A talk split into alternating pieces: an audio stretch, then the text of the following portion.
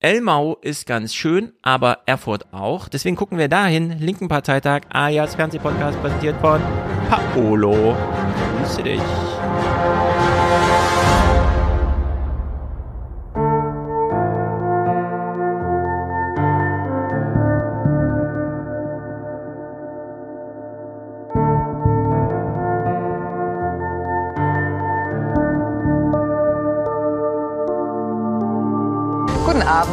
Vor schönstem Alpenpanorama wird Olaf Scholz morgen den G7-Gipfel eröffnen. Man werde in Elmau keine Berge versetzen, sagte er heute. Dieses naheliegende Wortspiel wird in den nächsten Tagen vermutlich noch häufiger zu hören sein. Und wie viel dann am Schluss beim Gipfel rauskommt, das weiß man leider erst, wenn er zu Ende ist. Möglicherweise hat der Gipfel jedoch mit diesem Foto schon sein wichtigstes Ziel erreicht, der Welt ein Bild der Geschlossenheit zu vermitteln unter den großen demokratischen Industrienationen. Ich habe es mir aufgeschrieben am Monauer Kalbsfilet in Heu gegart, das bestimmt auch sehr gut war. Ganz wichtig ist ja, dass wir uns untereinander abstimmen, wie wir die großen Probleme angehen. Erstmal natürlich, wie äh, unterstützen wir weiter die Ukraine. Wenn Putin eine Frau wäre, ist er nicht, aber wenn das wäre, dann glaube ich nicht, dass er einen solchen verrückten Macho-Krieg vom Zaun gebrochen hätte. Russland hat heute die britische Botschafterin in Moskau einbestellt, um bei ihr Protest einzulegen. Es geht um das, was der britische Premierminister am Dienstag hier bei uns in dieser Sendung gesagt hatte. Das seien, Zitat, offen beleidigende Kommentare, für die er sich entschuldigen solle.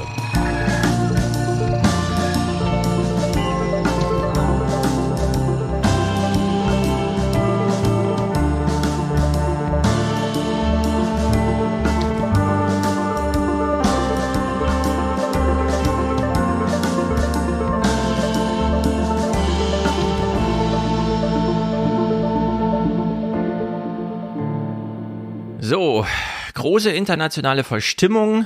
Wir wissen nicht so genau, was ist schlimmer, dass Boris Johnson Putin toxische Maskulinität vorwirft, dass Melnik Holocaust-Leugnung und Nazi-Verehrung bei Thilo macht oder was auch immer. äh, es ist ein großes Medientheater überall. Deswegen gucken wir da nirgendwo hin, sagen Hallo zu Till und sprechen über die Linkspartei. Grüße nach Wuppertal, glaube ich, ne? Jawohl. Wuppertal, ganz tief im Westen. Genau, ganz tief im Westen. Als wir das letzte Mal sprachen, im Oktober war die Bundestagswahl gerade rum. Du kamst aus ihm auch als aktiver Wahlperson hinaus, heraus, nämlich als Wahlkreiskandidat für die Linke. Und jetzt ist Zeit ins Land gegangen und du bist zum Parteitag gefahren und ich habe nochmal reingehört, damals habe ich dich gefragt, bist du ein Politiker? Und jetzt frage ich dich wieder, bist du ein Politiker?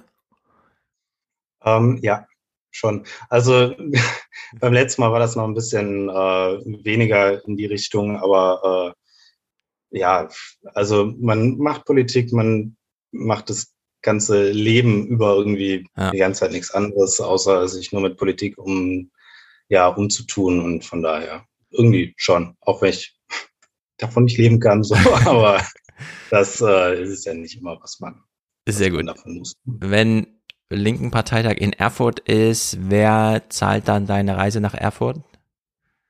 Das zahlt die Bundespartei. Ah ja. Also, weil ich äh, ja im Bundesausschuss bin und dann bin ich als beratende Stimme da eingeladen und von daher, Ah. ja, das wird glücklicherweise übernommen. Also du bist ähm, mandatiert, du bist ein sogenannter Delegierter für Wuppertal und dann noch, Ah, also komplizierter. Also ich bin nicht so kompliziert delegiert. ja. Ja, bist du ja, delegiert oder nicht? Nee, ich bin kein Delegierter. Ah, Ähm, du fährst ich bin, ja. ähm, ich bin in einem anderen Gremium. So, und über das andere Gremium bin ich dann als beratende Stimme eingeladen.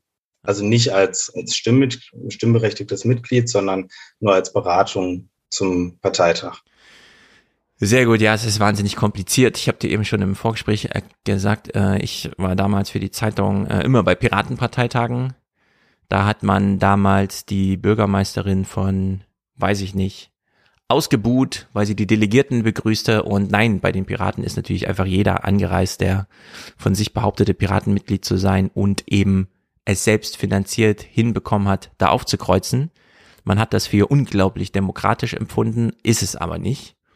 Würdest du sagen, die Zusammensetzung eines linken Parteitags, der in Erfurt stattfindet, also sowohl die sachliche als auch die regionale äh, Sache, äh, macht es zu einem demokratischen Gremium oder müssen wir nochmal Worte allgemein über so einen Bundesparteitag verlieren? Ja, also sachlich mag ich das, äh, kann ich das ja überhaupt nicht beurteilen. Ich äh, kann nicht alle für alle Delegierten sprechen, dass die jetzt sachlich alle topfit oder halt überhaupt nicht fit sind. Hm. Kann ich überhaupt nicht sagen. Ähm, aber sonst finde ich, dass die Zusammensetzung halt aus den Kreisverbänden vor allem gemacht wird, ist schon ganz gut. Also ja. zumindest ist es in NRW so. Ich weiß, dass andere Bundesländer das auch anders zusammensetzen. Ähm, also, dass sie das halt auf der Landesebene regeln, aber wir machen das aus den Kreisen heraus und das bildet, glaube ich, schon ziemlich gut an die Basis ab. Mhm. Gut, wir wollen ja die Partei, oder sagen wir, wir lernen sie ein bisschen kennen, wenn wir die Clips durchgehen. Ähm, es waren insgesamt, also zwei Tage wurden bei Phoenix übertragen. Du warst auch zwei Tage da oder gab es noch vorbereitende? War drei Tage. Drei Tage.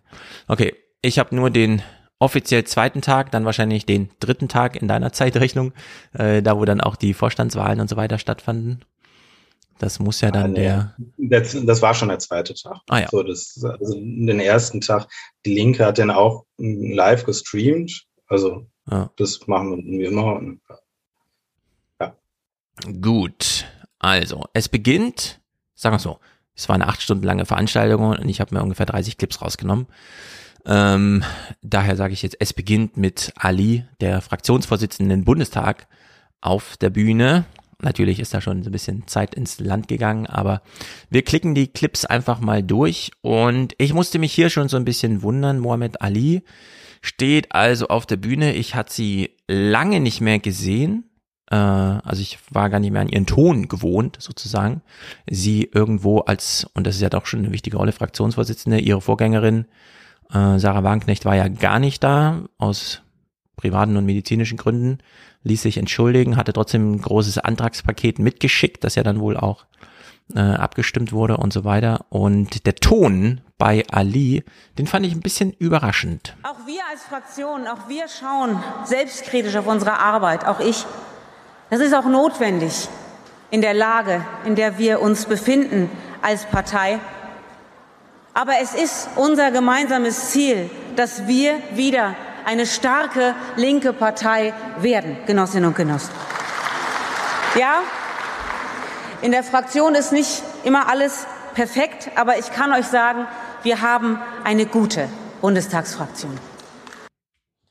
So, ich habe jetzt mal den Applaus, der danach folgte, nicht mitgenommen. War es viel oder wenig? Wir haben eine starke Bundestagsfraktion. Was meinst du? Also, wie wirkte das so in der Halle, als Sie das sagten? Ähm, das, das wirkte schon ganz gut. Also am ersten Tag hatte äh, Janine Bissler auch eine Rede und die wirkte noch mal besser. Ja. Aber auch das, was, was Amira da äh, erzählt hat, das kam schon ganz gut an. Aber ich glaube tatsächlich eher der Appell, dass wir halt noch mehr Power wieder reinbringen müssen. Hm. Also man kann die Fraktion loben, wie man will.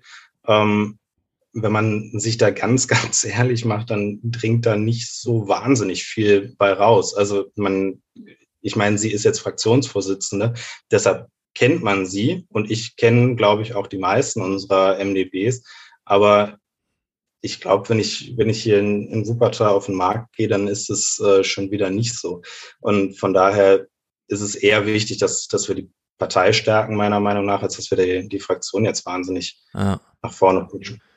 Ja, und das fand ich nämlich interessant. Ich wahrscheinlich hätte ich mir oder wenn ich sie da nochmal beraten hätte oder so andere nochmal gefragt, für wen ist die Rede? Für das Plenum? Also und dann kann man das so machen, finde ich. Wir machen eine gute Bundestagsarbeit und versuchen das jetzt an euch zu vermitteln, so dass ihr das irgendwie weiter vermittelt und es dann nach draußen dringt. Oder man redet selbst an ein externes Publikum, Fernsehkameras und so weiter. Und da fände ich es dann schon schwierig, so selbstsicher zu sagen, wir machen eine tolle, gerade eine Arbeit, für die ich selbst verantwortlich bin. Also es ist dann so eine Art Eigenlob, das irgendwie inhaltlich nicht so richtig gedeckt ist. Ne? So wie du es jetzt ja. eben auch schon, das, so richtig nach außen wirkt das eben alles nicht, selbst wenn es gut ist. Und es kann ja gut sein, wir wissen ja, wie die Medien funktionieren. Das ist ja hier ein großes Thema im Podcast. Ähm, aber man muss mit dem Zustand, in dem es ist, halt trotzdem in so einer Rede dann umgehen und kann dann nicht auf so ein Eigenlob abbiegen, finde ich. So ein ja, schwierig. ich, ich glaube, warum das so gemacht wird, ist einfach, dass du versuchst, ähm, ja, so ein bisschen die, so, ein, so ein Gegengewicht aufzubauen, dass du etwas immer wiederholst und es dadurch halt irgendwo geglaubt wird. Das haben wir ja in der anderen Art und Weise ganz, ganz extrem, dass wir uns als Linke auf einmal nicht mehr äh, um soziale Gerechtigkeit kümmern würden oder sowas. Das wird ja aus einem gewissen Flügel der Partei hm. äh, immer wieder nach vorne gestellt und das glauben, glaube ich, auch mittlerweile viele Menschen, obwohl wir alles im Prinzip genau vor diesem Hintergrund machen. Äh, also sei es Klimapolitik, sei es äh, Queerenpolitik, ähm, Verkehrspolitik, alles Mögliche machen wir halt nur unter dem oder vor dem Hintergrund, dass wir sagen, ja, soziale Gerechtigkeit muss hergestellt werden. Ähm, und andere hauen uns das immer entgegen. Also war ja auch bei, bei den Kandidaturen, die wir später noch ja. sehen, ähm, immer mal wieder so, dass das zumindest in der gesamten Rede dann aufgegriffen wurde. Und ich könnte mir vorstellen, dass das so ein bisschen der Versuch ist, da ein Gegengewicht äh, gegenzustellen. Aber ja, genau. das reicht. Äh, ich finde mich auch, äh, wir hören nachher, wenn sich die Bewerber da vorstellen, äh, Vorstellungsreden, in denen so ein bisschen der Ton vorkommt, wie ich auch finde, dass er angebracht ist.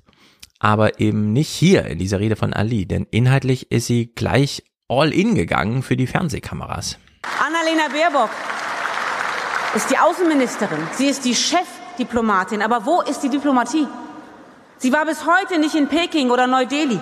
Ich meine, wäre es nicht sinnvoll, Wäre es nicht sinnvoll, die Nähe der Staaten zu suchen, mit denen sich Russland jetzt wirtschaftlich zusammentut, um sich unabhängig zu machen von der EU? Ich meine, das wäre wesentlich besser, als der größten Atommacht der Welt mit militärischer Stärke zu drohen, Genossinnen und Genossen. Stimmt, aber wen interessiert es gerade in der Halle? Warum jetzt über Annalena Baerbock sprechen, oben von der Bühne, wenn man doch Fraktionschefin der Fraktion ist, die dann doch so ein bisschen Speerspitze der eigentlichen Arbeit, von der man gerade allgemein feststellt, hm, wir schwächeln hier irgendwie. Und wir haben das auch in den Wahlen in Zahlen ausgedrückt bekommt und so. Also das fand ich so ein bisschen klar. Jetzt hatte sich die Grünen hier vorgeknöpft und dann folgt natürlich äh, der kleine Appell gegen die SPD. Was könnte man alles mit 100 Milliarden Euro Sinnvolles tun? Meine Fraktion hat das mal ausgerechnet.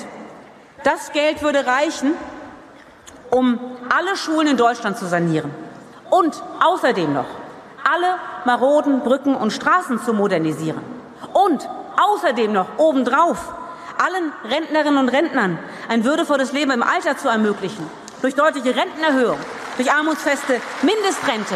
Und dazu noch könnte man allen Kindern in allen Schulen und Kitas ein Jahr lang jeden Tag ein kostenloses Mittagessen zur Verfügung stellen. All das könnte man mit 100 Milliarden Euro machen. Aber daran denkt diese Bundesregierung gar nicht. So, und da würde ich sagen, bleibt doch bei den 100 Milliarden, sag, dass sie da sind. Wir haben ja gesehen, für die Bundeswehr sind sie da. Erklär kurz, warum für die Bundeswehr, aber dann eben, das sind ja nicht, wir haben ja nicht nur einmal 100 Milliarden, sondern wir haben einfach Geld, das haben wir festgestellt.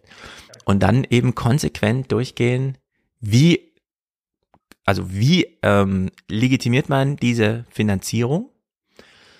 Und dann, ich weiß, ich weiß, ich weiß nicht, wo es da klemmt, ja. Warum kann man nicht einfach all in gehen und sagen, wir müssen die Schulen sanieren? Warum? Weil wir sonst den deutschen Wohlstand gefährden. Denn dieses Land hat gar keine anderen Ressourcen außer die Kinder. Jetzt sind es schon ein paar weniger.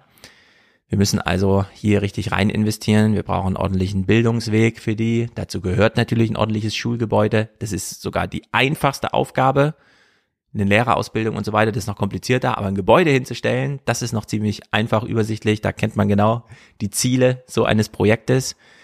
Es ist so einfach, warum machen wir es nicht, ja? So irgendwie sollte man da auf der Bühne ja. und so. Und ich verstehe das irgendwie nicht, warum der Aufhänger hier nochmal die SPD und die Bundeswehr und so. Ja, es, also das, das stört mich auch gerne mal, weil wir halt dann auf dieses neoliberale Geld ist knapp Argument mhm. äh, reinfallen und genau. äh, jeder Euro kann nur einmal ausgegeben werden. Das ist halt im, im Staatsfinanzwesen überhaupt nicht so. Ja, genau. ähm, ja aber ja, die, die rhetorische Figur verfängt natürlich, weil man will das eine kritisieren und man will das andere loben, aber ja. im Endeffekt ist es halt so ein bisschen mhm. blödsinnig. ja. Richtig, ja. Und äh, der dritte Ausschnitt, den ich immer ausgesucht habe, es gibt manchmal so Floskeln und die sind in der Politik besonders häufig zu finden, wenn irgendetwas angekündigt wird. Irgendein Politiker muss ja nur irgendwas ankündigen und dann gibt es eine Meldung, hm, hm, fordert so und so, hm, hm, setzt sich für hm, hm ein. Und man weiß, Leute, daraus folgt doch nie etwas. Das war doch nur so ein Spruch in der Bildzeitung, warum müsst ihr das zwei Tage später nochmal wiederholen? Das ist doch totaler Quatsch. Und da finde ich auch diesen Spruch hier immer besonders. Hm. Ich finde, wir machen richtig gute Politik im Bundestag. Und da stellt sich doch die Frage, warum sind wir dann eigentlich nur mit drei, dank drei Direktmandaten im Parlament? Und diese Frage müssen wir uns alle ernsthaft stellen, auch ich selbst. Wir müssen dringend die vielen Wahlniederlagen letzten Jahre vernünftig aufarbeiten, angefangen bei der Europawahl bis hin zur letzten Bundestags. Nee, ihr müsst euch diese Frage nicht stellen, sondern ihr müsst Antworten liefern. Das ist die Rolle der Rednerin, gerade wenn sie Fraktionsvorsitzende ist, auf dieser Bühne. Das ist so wie ähm, diese All Forderung auf, was weiß ich, wenn irgendein Bundesminister irgendwas zur Bahn twittert und Wolfgang dann drüber schreibt, ja, sie sollte eine Karriere in der Politik machen, damit sie etwas dran ändern kann. Dabei sind sie schon in der Politik. Und das ist doch hier auch so. Ich verstehe das irgendwie nicht. Was glaubt sie denn, an wen dieser Appell und an welche Situation sie gerichtet ist? Ja?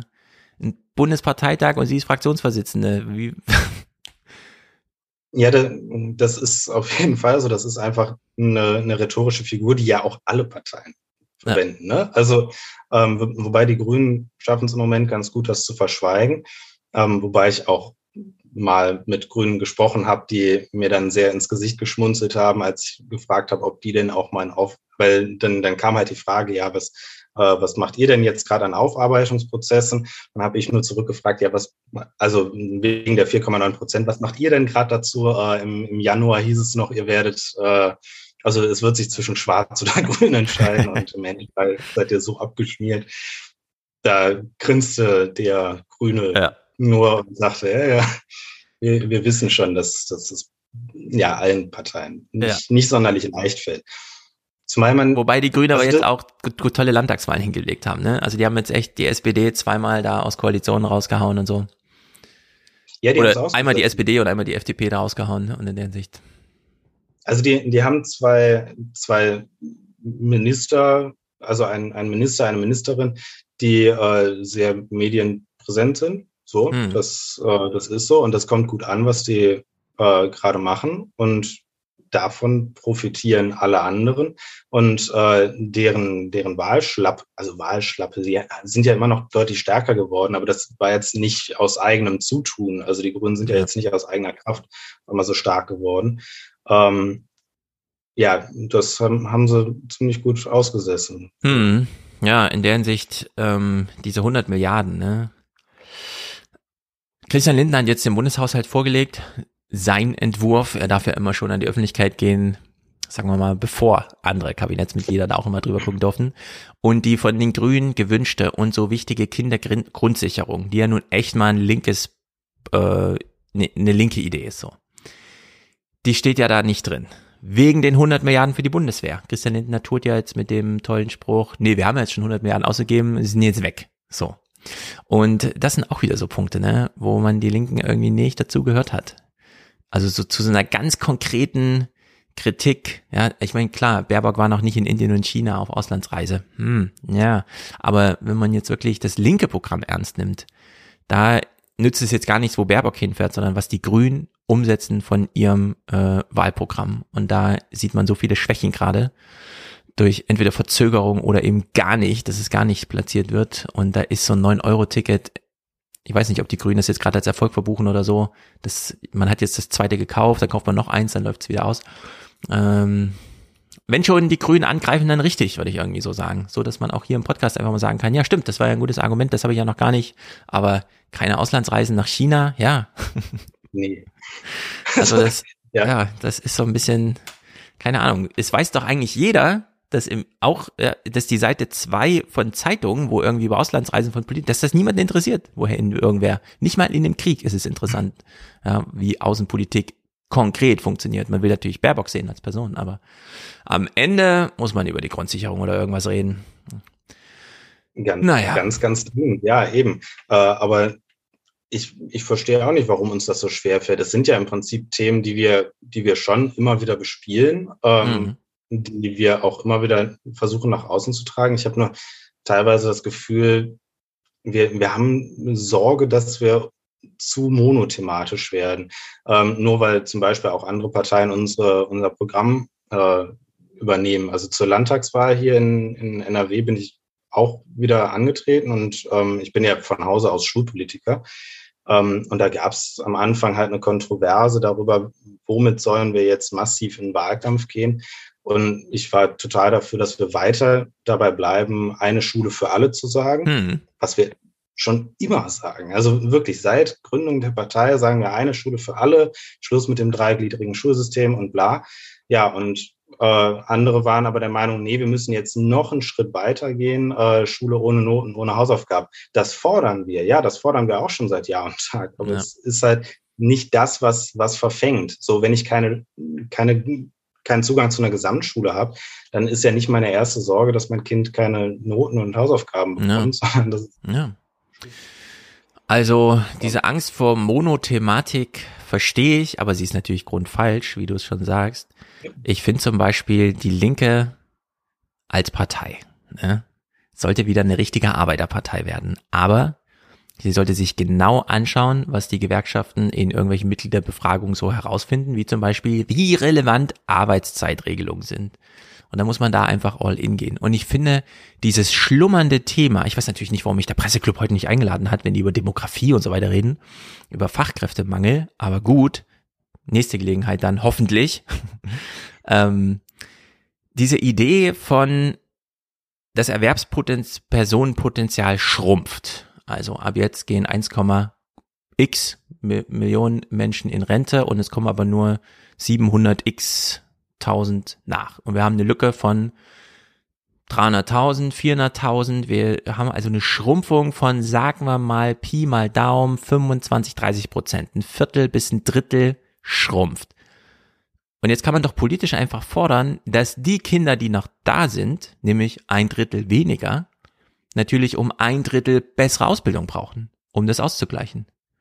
Und damit ist natürlich nicht nur gemeint alle Superakademiker, sondern wir brauchen neue Berufsschulen, wir brauchen neue Berufsschulkonzepte, wir brauchen neue Handwerkskonzepte, Handwerke müssen interdisziplinär werden, wie diese komischen Bachelor- und Masterstudiengänge und so.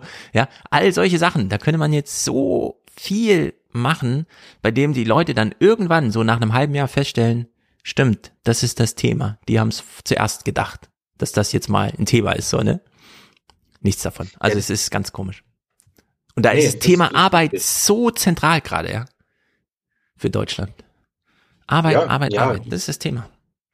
Aber also, was, was Arbeit angeht, das, das sind wir ja, das ärgert mich immer, weil wir kriegen wir kriegen unsere Themen einfach nicht auf die Straße und ich glaube, das liegt auch daran, dass wir unsere Kampagnen offenbar nicht gut genug aufziehen. Ich kann sowas nicht, also von daher, ich weiß auch nicht, wie man es besser machen kann. Ähm, aber zum Beispiel, was Arbeit angeht, sind wir ja äh, mit, mit der 30-Stunden-Woche oder sowas, sind wir weit vorne mit dabei, dass wir halt eine Vollbeschäftigung über Ermächtigung der, der arbeitenden Bevölkerung hinbekommen. Das sind ja Themen, die liegen bei uns schon ewig auf der, auf der Hand. Mhm. Ganz, ganz klassisch, ganz ursprünglich aus dem, aus dem Arbeiterkampf. Ähm, also noch von Marxens Zeiten, ja. äh, wovon ja gerne vor allem ältere Genossen, also es sind bewusst Genossen, ja. Ja. Äh, anfangen, anfangen zu schwadronieren, äh, so als hätten sie noch mit, mit Marx auf, wären sie noch mit Marx auf die Barrikaden gegangen. Mhm. Ähm, ja, aber also der, der Kampf um den Arbeitstag ist, ist primär und da geht es uns aber meiner Meinung nach halt in ganz vielen Punkten drum. Also äh, allein die, die Befreiung aus, aus Sachen wie Hartz IV, ist, ist hier fast schon eine Werbeveranstaltung. Mhm. Aber halt Befreiung aus, aus diesem, diesem äh, Hartz IV-System. Das haben wir angesprochen. So andere Parteien haben uns da reingeführt und denen wird trotzdem jetzt wieder das Vertrauen geschenkt. Klar, man hat sich dafür entschuldigt und so weiter und so fort. Alles keine Frage. Aber ob man es jetzt in der Ampel unbedingt los wird, ist halt hm. so. Ja. Und das sind, das sind Themen, die liegen für uns auf der Straße und wir kriegen es einfach nicht vermarktet. Ja, es sind so viele Einfallstore, die man eigentlich mal nutzen müsste. Naja, am Ende ist es natürlich auch immer eine Frage, hat man so ein ideologisches Hintergrundrauschen, das trägt, wie es zum Beispiel die Masi mitgebracht hat, wo man einfach wusste, uh, wenn der nächste Bankenskandal ist, alle Augen auf die Masi und was er twittert oder so, ne? Und sich daran mal einfach orientieren. Selbst wenn man es nur indirekt macht, einfach diese Welle, die er reitet, mal mitmachen. So, statt da irgendwie neidvoll, oh, jetzt hat er schon wieder alle Aufmerksamkeit. Nee, da muss man dann einfach mal sich dranhängen und mitsurfen. Aber naja, das fällt ja solchen Parteien dann besonders schwer. Nächster Redner, der mir dann aufgefallen ist, natürlich Gysi. Wir kennen alle den Clip von Gysi. Wir haben jetzt keine Zeit für äh, Gender-Sternchen und so weiter. Das wollen wir hier mal ausklammern, da wir auch die am Vortag verlesenen Nachrichten von äh, sexuell entweder angegriffenen oder sogar missbrauchten linken Mitgliedern ja vorgetragen wurden in ordentlicher thematischer, inhaltlicher Breite, würde ich sagen. Also das Problem äh, wurde damit mal richtig auf die Bühne geholt. Da kann man jetzt nicht sagen, dass die Linke da geschwächelt hat. Ähm, in der Hinsicht gab es natürlich, ja, ja, da war einiges los. Das war auch inhaltlich schon eine harte Kost, aber gut, durch so einen Prozess muss man dann durch. Da gab es natürlich dann, weil Gysi ähm, auch wieder so ein bisschen in die Kerbe schlug, Nachdreher von anderen Rednerinnen, aber das blenden wir mal aus. Gysi hat noch diesen Punkt gemacht. Wenn es junge Leute gibt, die sich vorstellen, dass man die Partei auch krachen lassen kann und dann baut man eine fantastische neue Partei auf, stelle ich lediglich fest, dass das mit den Realitäten nichts zu tun hat. Wir verlören alle Mitarbeiterinnen und Mitarbeiter, alle Büros, sämtliche Einrichtungen, die Rosa-Luxemburg-Stiftung, und es gibt keine Bewegung, die in breiter Masse zu einer Neugründung bereit ist. Ja, das finde ich einen ganz wichtigen Punkt, denn gerade die jungen, wilden Sturm- und Drangmitglieder denken immer, ey, ich habe doch Internet, wozu brauche ich Institutionen? Bis sie dann mal weg sind. Und wenn sie weg sind, dann ist der Verlust groß. da hat er nochmal einen guten, wichtigen Punkt gemacht. Auf jeden Fall. Also das ist ja auch das mir wurde das auch schon von einigen, oder ich wurde schon häufiger gefragt, ja, warum machst du da überhaupt noch mit? Die Partei geht sowieso für die Hunde. Erstens glaube ich das nicht zwangsläufig. Ähm, und zweitens hat er damit ja wirklich einen Punkt. Also wenn, wenn ja. das alles flöten geht, dann geht auf absehbare Zeit, also ich würde schätzen, so auf 10, 20 Jahre, eben genau dieser Wertekanon, den wir haben, komplett für die Hunde bis äh, die, die linkeren Parteien im Bundestag, also SPD und Grüne, äh, wieder an dem Punkt sind, dass sie, dass sie eher nicht mehr das Linke im, im Blick haben und dann eine neue Bewegung dahin kommen kann. Aber bis dahin geht es so, so, so vielen Menschen schlecht. Und also ich meine, ich kenne das aus meiner eigenen Biografie und das, das ist übel. Also mhm. ähm, ja, als, als 96er Baujahr äh, Schröder-Jahre habe ich noch ein bisschen ja. mitbekommen und halt vor allem die, die Auswirkungen äh, davon dann im Prekariat aufzuwachsen. Das ist nicht, das ist nicht cool. Ja. Und da braucht es halt eine deutlich stärkere Linke. Ob sie jetzt Linke heißt oder PDS ist im Prinzip wurscht. Ja. Ähm, oder ob sie irgendwann irgendwie anders heißt. Denn das ist wirklich, wirklich Wumpe. Aber wenn es diese Themen dadurch halt wieder aus dem, äh, ja, wenn die dadurch wieder aus dem, aus dem Blickfeld verschwinden, ist übel. Hm. Ich hoffe auch, das hat ein bisschen diszipliniert intern. Ist natürlich eine Hammeraufgabe, gerade für junge Aufstrebende, die sich so das erste Mal, ich verwende jetzt ein falsches Wort, aber merken, was eine Zusammenrottung ist und glauben, sich dann gegen die Partei stellen zu können. Nee, man muss es gemeinsam machen. Also ich, ich hoffe, das hat irgendwie gewirkt. Und dann hat er inhaltlich nochmal ins Tagesaktuell, es war ja eigentlich als Festrede angekündigt. Dann war es natürlich keine Festrede, sondern eher so ein Levitenlesen oder wie das heißt. Und er hat dem Plenum eine sehr interessante Frage zum Thema NATO-Mitglied der beiden neuen Finnland- und Schweden-Mitglieder gestellt. Und ich würde sagen, wir hören uns das mal in voller Länge an. Ich fand das schon wie soll man sagen, fast so ein bisschen stellvertretermäßig, ja. Also es, es ist eigentlich mehr so eine Chiffre. Nur in dem Falle lässt sich es wirklich mal gut auch, zu, auch ausbuchstabieren, was in der Welt passiert und dann die Transferleistung in die Partei hinein. Und das macht er hier ganz wunderbar. Ich bin jetzt zum Vorsitzenden der deutsch-nordischen Parlamentariergruppe berufen worden. Das heißt, ich bin für die Parlamentsbeziehungen zu Island, Norwegen, Dänemark, Finnland und Schweden zuständig. Schweden und Finnland wollen nun Mitglieder der NATO werden. Natürlich sträubt sich in mir alles dagegen, denn ich sehe die NATO kritisch. Ich habe Vertretern beider Länder auch gesagt, dass wir nicht weniger, sondern mehr militärisch neutrale Staaten zur Vermittlung benötigen. Sie erwiderten, dass sie diesbezüglich nicht angefragt wurden in den letzten Jahrzehnten und im Übrigen auch als Mitglieder der NATO vermitteln könnten.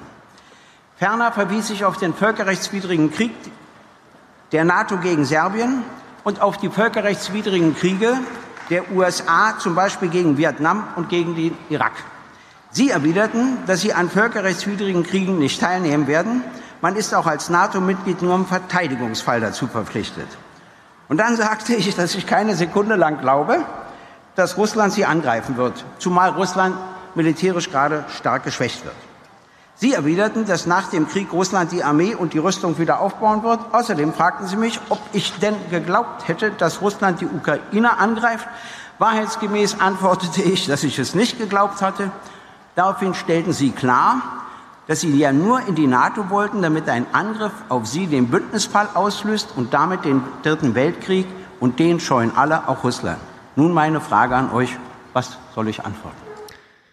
Was soll ich antworten? Als ich das gehört habe, habe ich mir gedacht, der westdeutsche Arm, die WASG, speist sich ja auch erheblich so ein bisschen, ist so mein Gefühl zumindest, aus der Friedensbewegung.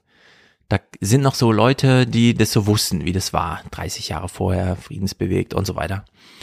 Und jetzt steht er hier auf der Bühne und sagt das so, dass es sozusagen eine Realität gibt, gegen die man sich irgendwann nicht mehr wehren kann. Weil er hat die Argumentationskette aufgedröselt, ja, fünf, sechs, sieben Schritte. Was sage ich denen?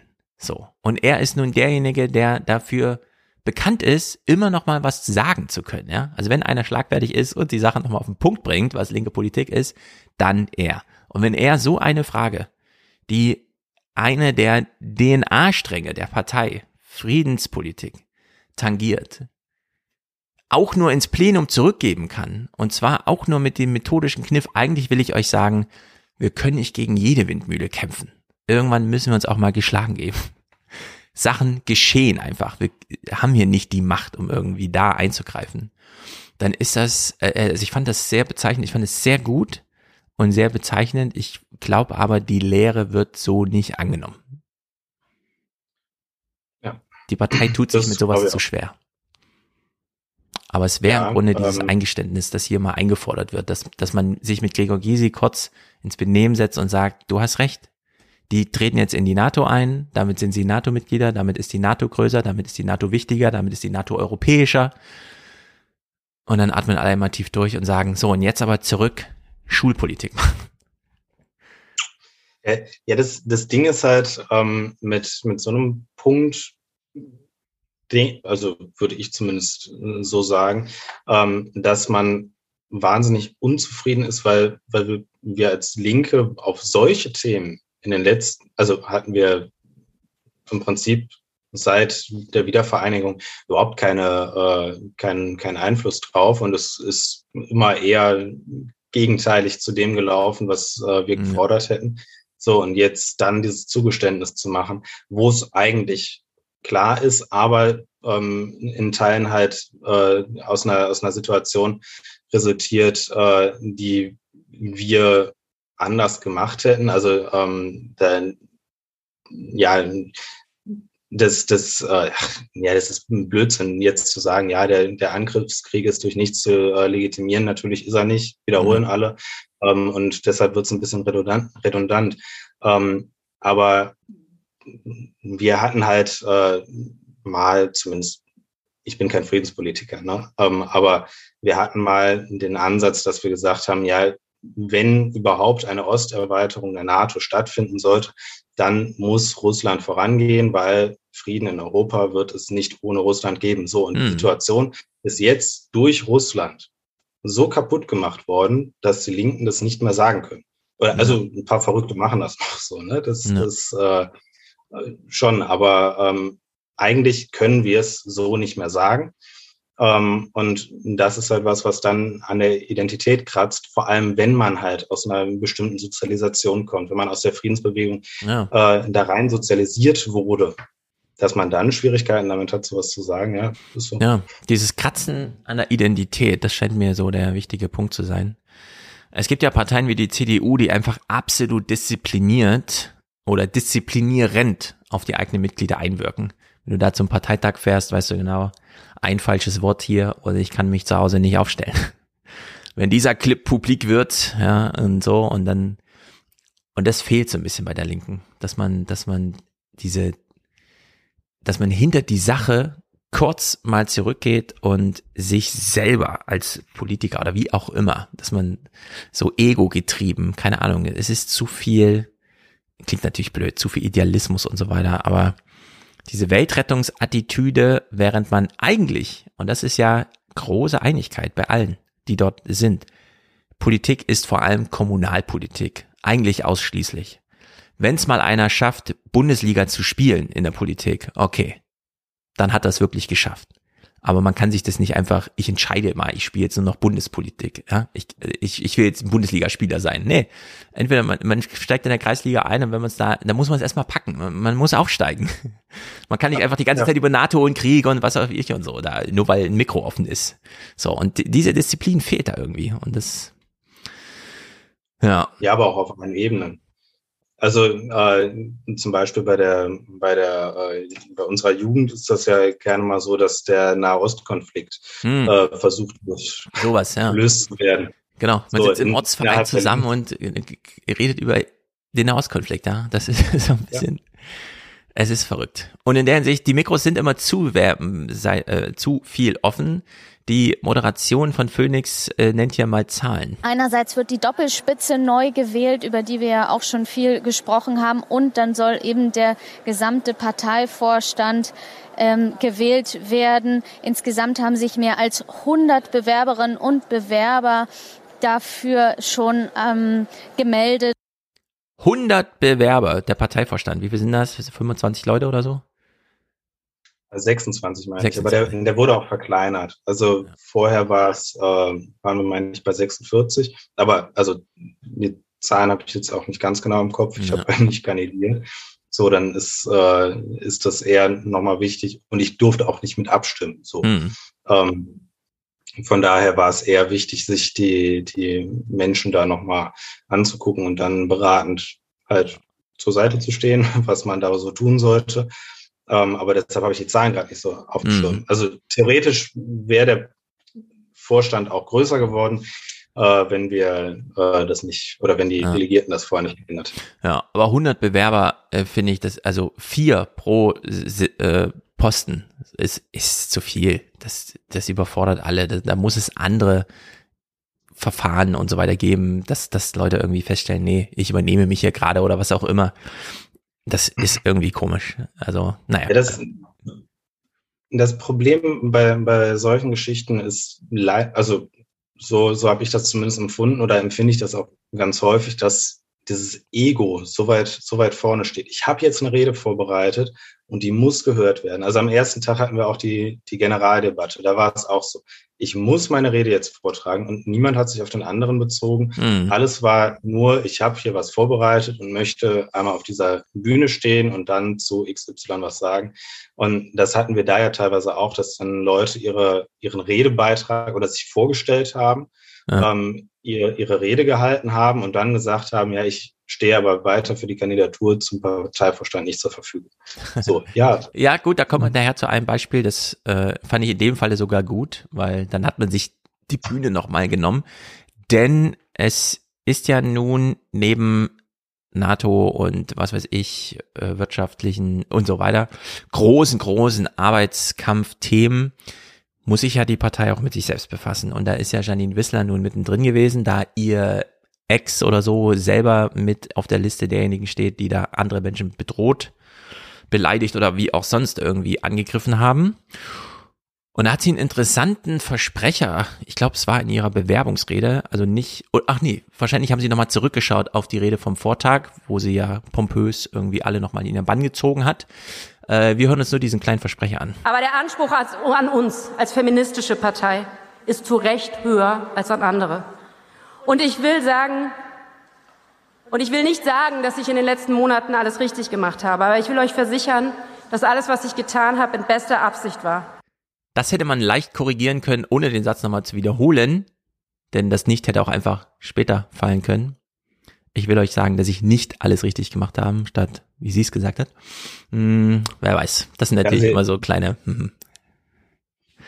Sie hätte theoretisch, also wenn sie, wenn sie ein ganz großes Talent wäre, äh, hätte sie auch sagen können, ich will sagen, äh, dass ich alles richtig gemacht habe, aber ich kann es leider nicht. Oh, so. das wäre natürlich, das wäre natürlich. Ja. Genau. Wie ist denn, ist, im Fernsehen wurde gesagt, Janine Wissler hat das mit ihrer Rede alles rausgerissen an Tag eins und sie wird erwartbar wiedergewählt und so weiter. War das die Stimmung im Saal? Ja. ja. Also ich, ich finde, das, das klang gerade ein bisschen despektierlich. Ich finde, äh, Janine ist auch dafür die, die absolut richtige Wahl. So, das äh, ich hätte ich nicht anders, äh, hätte ich nicht anders entschieden. Ähm, allein schon, weil sie halt auch eine, eine gewisse Basisorientierung hat. Das äh, finde ich hm. ganz anständig so. Also ähm, ja. Sie kommt ja hier aus Frankfurt, hat den hessischen Landtag schon gut aufgemischt. Ich fand das auch gut, dass sie da damals angetreten ist und sich hat wählen lassen. Ich denke auch, es ist ihr Ex-Freund gewesen. Keine Ahnung, wie weit ihr da irgendwie Vorwürfe und das ist ja immer so ein, weißt du, ja. Klare Aufgabentrennung also irgendwie, würde ich sagen. Ich bin auch nicht so tief drin, ne? Ähm, ja. Also in, in dieser ganzen, äh, in diesem ganzen Sexismus-Gedöns. Ähm, was ich irgendwie am Rand mal mitbekommen habe, ist, dass er weiter Angestellter blieb und hm. dass das halt totaler Mist sei und dass gesagt wurde, dass Janine schon frühzeitig davon wusste und dann nicht agiert hat. Ja. So, ja. das wären natürlich Punkte, die, die gehen so nicht. Ähm, die, die müssten anders laufen oder müssen anders laufen. Und ich denke aber auch mal, dass sie das in Zukunft tun werden. Also niemand wird sich mehr einem solchen Skandal aussetzen wollen. Da bin ja. ich felsenfest überzeugt. Und was du eben sagst, ihr Ex-Freund, der sie damals betrogen hat, äh, ist äh, im Prinzip der Täter. So, naja, nicht nur im Prinzip, er ist der Täter. Ja. Äh, und damit dann zu sagen, ja, wir, wir hauen das aber jetzt äh, seiner betrogenen ja. Ex-Lebensgefährten um die Ohren, ist keine coole Nummer. Ich, ich würde auch sagen, eigentlich sollte sie so uns dann einmal mehr leid tun, sofern wir überhaupt da emotional reagieren, ja, aber doch nicht in die andere Richtung, dass wir sie nochmal umso mehr damit ins Boot setzen. Na gut. Der Phoenix-Experte Professor so und so, man hat ja dann immer irgendeinen da, stellt uns hier mal Sören Pellmann vor, kurz bevor dann die anderen alle mal antreten dürfen. Sören Pellmann, Bundestagsabgeordneter, der mit uns auch schon hier gestern gesprochen hat. Ähm, er kommt aus Leipzig, hat einen kleinen emotionalen Bonus, den er mitbringt, weil nur dank seines Mandates hat die Linke Fraktionsstärke im Bundestag. Kann das irgendwie helfen hier? Natürlich, das macht seinen Status aus. So, äh, die Linke ist überhaupt nur im Bundestag mit Fraktionen, weil drei Direktmandate dazu qualifizieren. Eine Regel, die wir alle nicht kannten, aber eben kennengelernt haben bei der letzten Bundestagswahl. Wahrscheinlich sogar die Journalisten äh, im Fernsehstudio, die die Wahlergebnisse verkündet haben, wurden so Zettel reingereicht. Übrigens, es läuft so und so. Die sitzen dann trotzdem drin, auch mit 4,8. Weil drei Direktmandate, eins dafür an Sören Pellmann. Jetzt wurde er hier als und so weiter. Klar, da hängt einiges dran, der kommt hier sozusagen mit Koryphäenstatus, aber er wurde am Ende nicht gewählt. Was sagt denn das über die Partei? Ich hätte gedacht, den winkt man einfach mal durch. Naja, du, also wenn, wenn du dich in einer, ähm, in einer Vorstellungsrede, also er hat, wenn man, wenn man sich die Rede anguckt, dann hat man über weite Strecken so, ja, okay, cool, da, da sagt er vernünftige Dinge. Aber wenn, wenn du dich Hm. Also er hatte diese, Redewendung, ich weiß nicht, ob du das noch geklippt hast, aber er hatte die Redewendung, ja, manche haben mich ja schon als Retter der Partei bezeichnet. Ich will das überhaupt nicht tun, so. aber. Na so, gut. Na, Kann natürlich passieren. Ich habe mir folgenden Clip von ihm rausgenommen und ich ist jetzt nicht ganz chronologisch, aber kam dann erst in späterer Runde dran, aber äh, ich fand, also ich habe mir mal hier seinen äh, Kommunalpolitik-Appell rausgezogen. Viele Wählerinnen und Wähler erkannten genau dies und verhalfen uns zu wichtigen Erfolgen, auch in der Kommunalpolitik. Ich will drei wenigstens stichpunktartig nennen. Auf Initiative der Linken wurden für drei Jahre die Fahrpreise im ÖPNV nicht mehr erhöht. In Leipzig gibt es auf unserer Initiative in eine Kindercharta gegen Kinderarmut und wir haben es geschafft, dass keine städtischen Grundstücke mehr verkauft werden. Das ist ein Erfolg. Links wirkt. Und liebe Genossinnen und Genossen, diese Beispiele zeigen, diese Beispiele zeigen, wir waren, wir sind und wir bleiben Kümmererpartei. Und es heißt weiter, die Linke hat ihre Wurzeln wesentlich in der Kommunalpolitik und das muss auch so bleiben. Das ist nicht schlecht. Und das stimmt. Und ja, warum nicht? Das, das stimmt. Ähm, aber also, wie gesagt, in den einen Punkt, sich als Retter der Partei ja. inszenieren. Hm, also er ist der Retter der Partei. Vielleicht sollte man es doch nochmal deuten. Also klar, man sollte sich dann so nicht damit schmücken. Aber ja, wenn man das dritte Direktmandat holt, mit dem überhaupt erstmal 50 Leute oder so Bundestagsabgeordnete werden können, hat man die Partei tatsächlich gerettet. Das ist super wichtig, ja. Ähm, nur wenn, wenn man, also da sitzt, da, da sitzt ein ganzer Parteitag so. Mhm. Bei dem Parteitag kannst du davon ausgehen, dass zumindest, also mehr als die Hälfte, sagen, sagen wir lieber mal äh, äh, drei Viertel, schon mal für irgendein Parlament kandidiert haben. Also nicht Stadtrat oder so, sondern Parlament. Ja. So. Und die wissen, wie das in Wahlkreisen funktioniert. Die, also ich wusste ja auch in meinem Wahlkreis, ich bin vollkommen chancenlos. Mhm. Äh, in Wuppertal wirst du nicht gewählt als Linker, ja. also mit dem linken Parteibuch. Ich hätte auf dem SPD-Ticket kandidieren können und dann wäre ich sehr wahrscheinlich gewählt worden, weil die SPD mhm. hier nun mal immer gewählt wird. So, also das, das hat auch viel mit Vorarbeit zu tun und es ist, es ist schwierig, das dann alleine auf eine Person zu münzen. Und das Wissen eben die Delegierten im Raum. Ja. So, also wenn so ein Payman, der kann, er kann liebend gerne, wenn er das möchte, beim nächsten Mal in Wuppertal kandidieren und hier sein Direktmandat holen, dann ja. bin ich das der stimmt. Letzte der Sache. So, ne? Ähm, und ich glaube, das ist, das ist ein großes Problem und äh, ja, dann äh, ist, sind seine, ist seine Nähe zu, zu Sarah Wagenknecht natürlich auch nicht, nicht mehr zwangsläufig förderlich. Hm. Ach so, ja, diese Dimension kannte ich gar nicht. Heidi äh, Reichinek ist die nächste Vorstellungsrede. Tja, sie geht zumindest auf die aktuelle Problemlage ein. Liebe Genossinnen, bei der Europawahl 2019 ging es los. 5,5 Prozent. Zur Bundestagswahl waren es dann noch 4,9 Prozent. Die Ergebnisse der letzten Landtagswahlen sind euch ebenfalls bekannt. Trotz alledem bin ich ein zutiefst optimistischer Mensch. Ich bin leidenschaftliche Linke und ich glaube fest an die Zukunft unserer Partei. Und dafür gibt es einen guten Grund, denn die Linke, das sind wir. Hm. Ich finde, man kann wie auf einem amerikanischen Parteitag der Demokraten reden, aber ich weiß nicht. Das ist so eine typische Joe Biden Who We Are Rede irgendwie. Ja. Und naja, trotzdem, sie ja, hat also ja. Es, sie hat valide Punkte. Ich bin 2017 in die Partei eingetreten und seitdem äh, es hm. läuft nicht besser. Ja. So, ne? Die ganze Zeit so.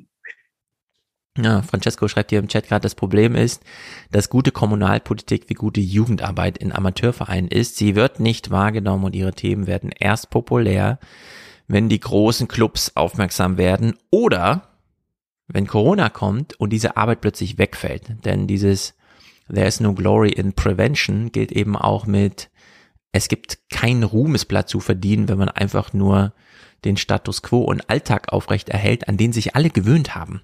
Aber wenn er einmal weg ist, dann stellt man fest, ach so, dass hier 75 Kinder im, in der Altersspanne sieben bis elf Handballtraining machen konnten, hing an einer Person. Hätten wir das mal früher gewusst, hätten wir sie ein bisschen unterstützt. Jetzt hat sie einfach aufgehört. Also in der Hinsicht, ja, das ist natürlich eins dieser blöden, wie soll man sagen, es reicht einfach nicht, dass der Bundespräsident ein Sommerfest macht, um Ehrenamtliche zu äh, hofieren für einen Tag, dann auch ausgewählt, so dass da niemand vorstellig werden kann, sondern diese ganze Ehrenamtsarbeit, die muss natürlich mal ganz anders und da ist nun alle Kommunalpolitik ausschließlich äh, äh eingeklammert, ja, also alles kommunalpolitische ist diese Ehrenamtstätigkeit. Und naja, da zählt sie eben auch dazu, äh, Heidi Reicheneck, sie kann davon berichten. Und Jahr um Jahr habe ich mit Kindern und Jugendlichen gearbeitet, die am Ende des Monats eben kein Essen mehr mit in die Schule nehmen konnten. Und bei jedem einzelnen Fall habe ich mich gefragt, warum verdammt nochmal macht hier niemand was? Jedes Mal wäre es möglich gewesen, politisch etwas zu verändern. Jedes Mal war es nur die Linke, die sich um diese Menschen kümmerte. Und jedes Mal wusste ich deshalb, bei der Linken bin ich richtig. Das ist gut so und Francesco schiebt nochmal hinterher, there is no glory in Kommunalpolitik, sollte man aufs T-Shirt schreiben. Und das wäre auch ein wunderbares Parteitagsgeschenk an alle Delegierten. Jeder ja, kriegt zehn Dinger gerne. für die Gruppe zu Hause. Ja, das äh, genau, kann, kann er gerne auf Wuppertal schicken. und, äh, ja. Genau, das kann man. Ja, auf jeden Fall. Aber also das, was sie gerade gesagt hat, ist ja das, was, was ich eben auch schon mal dazu gesagt hatte. Ähm, die Linke ist halt die Partei, die genau sich um sowas juckt. Also ich hatte dir irgendwann auch schon mal geschrieben ähm, dazu, dass hier in, in Wuppertal gerade ein ein Stück Wald einfach gerodet werden muss heute, mhm. obwohl wir einen grünen Oberbürgermeister haben. Ähm, und das, wir waren diejenigen, die mit der Besetzung ähm, zumindest uns solidarisiert haben. Wir waren die, die über zwei Jahre immer bei so Waldspaziergängen mitgegangen sind. Ja, und im, im letzten Vierteljahr kamen dann die Grünen langsam aber sicher dazu. Ja. Also in, in großem Maß. Es waren einzelne Grüne schon immer da. Es gibt ja auch da Leute, die wirklich überzeugt von dem sind, was sie tun. Ähm, ja, und im Endeffekt jetzt hängen da halt dann die, also unsere, unsere grüne äh, MDB, die wir hier in Wuppertal haben, ist dann regelmäßig jetzt da, wo es zu spät ist und mhm. äh, beklagt die, die kaputten Bäume. Ja, gut. Und im ja, Endeffekt da muss haben es auf der kommunalen Ebene immer ja, versucht. Genau.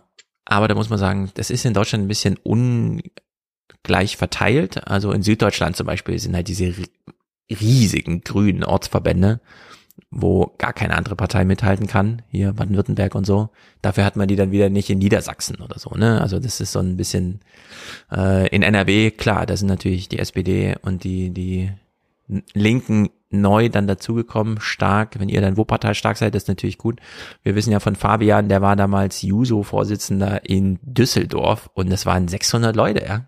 Also das ist einfach, das ist ja nun äh, die halbe Republik für manche Parteien, wenn man sich das so anschaut.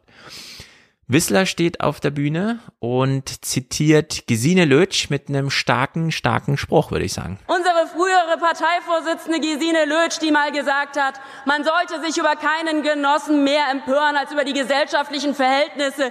Richtig, der politische Gegner sitzt nicht in dieser Partei, sondern außerhalb. Und darauf müssen wir den Fokus wieder richten.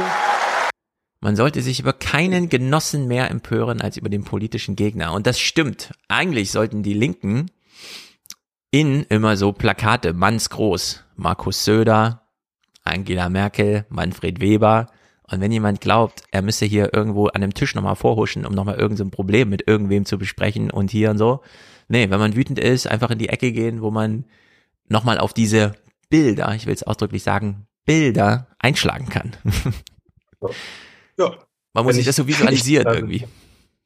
Ja, ja, klar. Also hat sie natürlich auch voll und ganz recht mit. Ähm, und da, das ist auch was, was ihr von, von gewissen Leuten halt vorgehalten wurde, weil sie auch Strömungsmitglied ist, ähm, dass, dass sie das ja auch nicht täte und so weiter und mhm. so fort. Aber ich weiß von ihr, dass sie äh, regelmäßig äh, jetzt, als es im Saarland so, ich sag mal, hakelig wurde, ja. ähm, dass sie regelmäßig halt äh, mit Oskar Lafontaine gesprochen hat und versucht hat, das Gespräch zu suchen, sie und Susanne Hennig-Welt, also ja. möchte ich überhaupt nicht außen vor halten.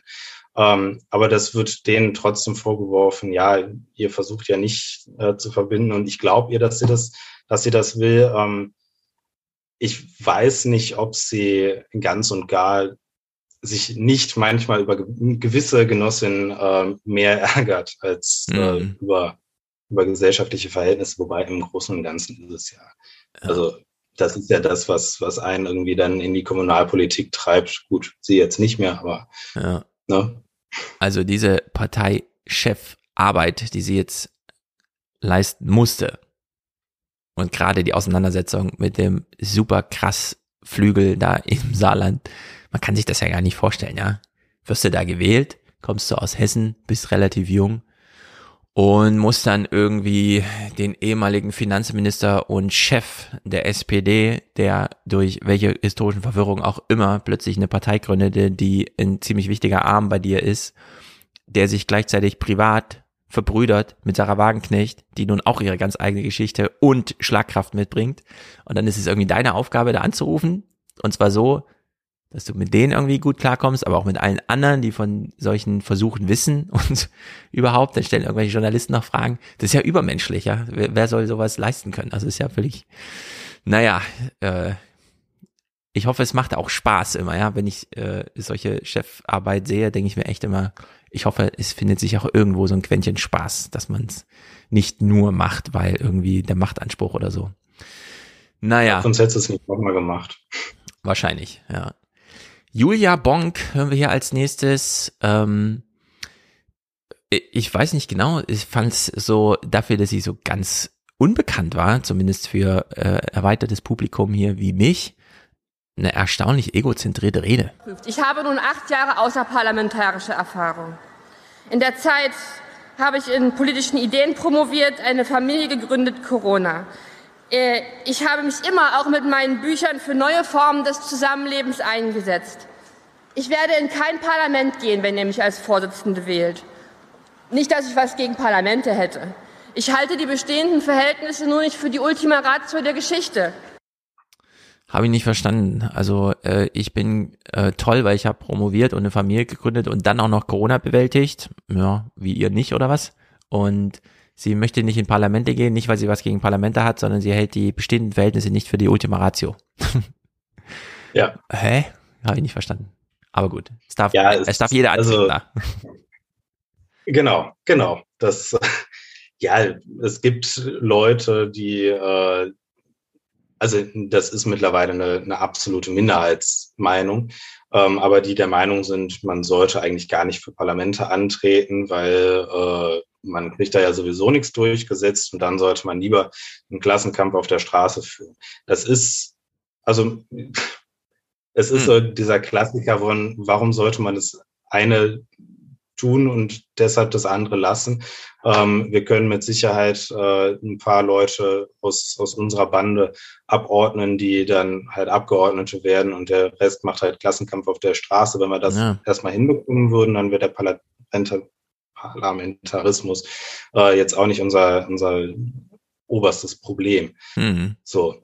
Würden wir den Klassenkampf auf der Straße so führen, wie die das äh, meinen, dass wir den führen können, ja. dann hätten wir, glaube ich, wirklich in den Parlamenten überhaupt keine Probleme mehr. Ja, es ist ein bisschen wie Blue Band Lob hier im Chat schreibt. Kann der Kapitalismus auf lokaler Ebene überwunden werden? Das ist doch das, der Anspruch der Partei. Ja, genau. Kapitalismus überwinden. Und jetzt sagen wir, ne, aber im Kern geht es erstmal darum, in der Kommunalpolitik was zu reißen. Und ja, man hat, man macht halt Politik in einer Realität, wie man sie vorfindet. Und das ist ein bisschen paradox. Nur weil diese Realität eben ist, wie sie ist und nicht so einfach ausgetauscht werden kann gegen eine andere, wir haben, Sascha Lobo schrieb mal, ich habe ja keine andere Gesellschaft mehr in der Hosentasche. Genau deswegen muss man ja Politik machen, aber dann eben in dieser Realität. Das ist so ein bisschen, wenn man sich einfach eine Parallelrealität aussuchen könnte, ja, dann müsste man auch keine Politik machen. Dann stürzen wir uns einfach alle ins Metaverse und stellen da unsere eigenen äh, Satzungen auf, ja. Und dann lassen wir da niemanden rein und schmoren halt in, so einer virtuellen Welt. Aber so ist es ja nicht. Ja, und aktuell wird uns auch in der Kommunalpolitik halt einfach dadurch, dass die finanzielle Situation so ist, wie sie gerade ist, wird uns alles wieder vor die Füße ja. spuckt und wir, wir kommen einfach nicht weiter. Die Sachen, die wir uns über Jahre aufgebaut haben, also halt bei mir ist es vor allem Schulpolitik, äh, dass wir, dass wir Schulneubau äh, versuchen voranzubringen und äh, solche Geschichten, dass wir Schulsanierungen hinbekommen. Also wir haben hier Schulen, die haben einen, einen, einen Sanierungsstau. Das, das ist un, unglaublich, also ein, ein mhm. Investitionsstau. Ja. So, wir haben zum Beispiel meine alte Schule, die hat ein undichtes Dach. So, und äh, der Chef vom Gebäudemanagement hat äh, während der Bundestagswahl noch auf dem Podium gesagt, ja, das machen wir in zehn Jahren. So, das, das, ja. das ist so, Leute, der, was, was ist das für eine Wertschätzung? Und da haben wir uns den Mund fußlich geredet und es zum Beispiel in Wuppertal hinbekommen, dass wir dahin gehen, dass wir eine neue Gesamtschule bekommen. So, weil wir jedes Jahr über 400 Schülerinnen ablehnen mussten. Mhm. So, und das ist jetzt so, ja, müssen wir erstmal wegschieben, weil finanzielle Situation ist, wie sie ist. Ja, und, das, äh, da, da geht's um unser Erwerbspersonenpotenzial, ja. Wir werden uns in spätestens fünf Jahren werden wir jedes einzelne Kind ganz anders betrachten. Und zwar mit ganz neuen Augen. Wenn wir uns fragen, was, wieso, wieso langweilt sich dieses Kind gerade? Das kann ja wohl nicht sein. Das ist ja Zeitverschwendung. Wer, wer ist denn dafür verantwortlich? Also ich bin mal sehr gespannt, äh, wie uns das alles. Das ist ein bisschen wie mit diesen Masken. So, Corona kommt, wir brauchen Masken und wir stellen fest, shit, Gummi und Papier. Also die erste Erfindung der Menschheit, Gummi aus Kautschuk, was aus Bäumen raustropft und Papier, Pergament. Scheiße, haben wir nicht vorrätig. Wo kriegen wir das her? Haben wir keine Kompetenzen mehr? Wie kann das sein? Wir haben keine Lager mehr. Wieso nicht? Ach, um drei Euro zu sparen. Und so, ja, dann stellen wir so fest, nee, wir lassen gerade die ganze Zivilisation vor die Hunde gehen, weil wir keine Masken haben, um äh, Coronaviren zurückzuhalten. Das kann ja wohl nicht wahr sein. Ja, so auf der Ebene irgendwie stellen wir dann fest, warte mal, was, wir, also wir haben noch Kinder, aber die gehen gerade in Schulen, wo die Schulleiterin morgens anrufen muss bei den Eltern, um zu sagen, tut uns sehr leid, uns fehlen heute wieder drei Lehrer, wir können ihr Kind hier gar nicht unterrichten, können sie es zu Hause behalten? ja, das ist ja die Realität. Sowas findet in Berlin ja. statt gerade und es ist einfach unglaublich. Was hier das Ding ist halt, dass ich, dass ich äh, Politik auch gerne mal ähm, rausnimmt, Dinge dann schnell wieder zu vergessen. Also ja. äh, zum, zum Beispiel jetzt, was Corona angeht, ähm, Pflege, so mhm. Klatschen, Rumgeklatsche und ja, Pflege braucht mehr äh, mehr Geld und so weiter und so fort. Und jetzt gerade streikt in NRW das Personal von äh, allen sechs Unikliniken und zwar seit acht Wochen. Richtig, seit acht Wochen. Ja, und die und die Grünen solidarisieren sich nicht mal damit. So, ne, das ist so. Ah. Ja. Ja. Also, Na, wir haben es zumindest, ähm, ich habe es mit Wolfgang auch kurz besprochen letzte Woche und just heute Morgen, als ich die Nachrichten schaute für das Intro, kam es tatsächlich vor. Marietta Slomka sagte, seit nunmehr acht Wochen werden in NRW und so weiter alle Unikliniken bestreikt. Und ich so, ja, ja, genau, Marietta. Seit nunmehr acht Wochen. Und jetzt kommst du auch mal drauf zu sprechen, ja. Sie natürlich wieder mit diesem, ja, seit nunmehr acht Wochen, als wäre das das Normalste auf der Welt. Nee, aber die haben es natürlich auch verpasst zu vermelden. Naja, die Verkündung des ersten Wahlergebnisses, Janine Wissler hat also gewonnen. Ich höre, wir müssen abgeben. Es gibt ein Ergebnis.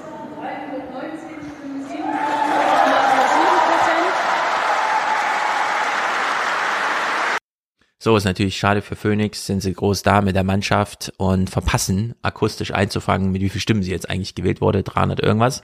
Aber gut, der Jubel war so, dass man gehört hat, okay, es war so ein, auch ein bisschen Erlösung dabei, aber solide, wenn auch nicht mit 84 Prozent oder so wie beim letzten Mal. Keine Ahnung. Gut, wir machen. Ja, aber ja.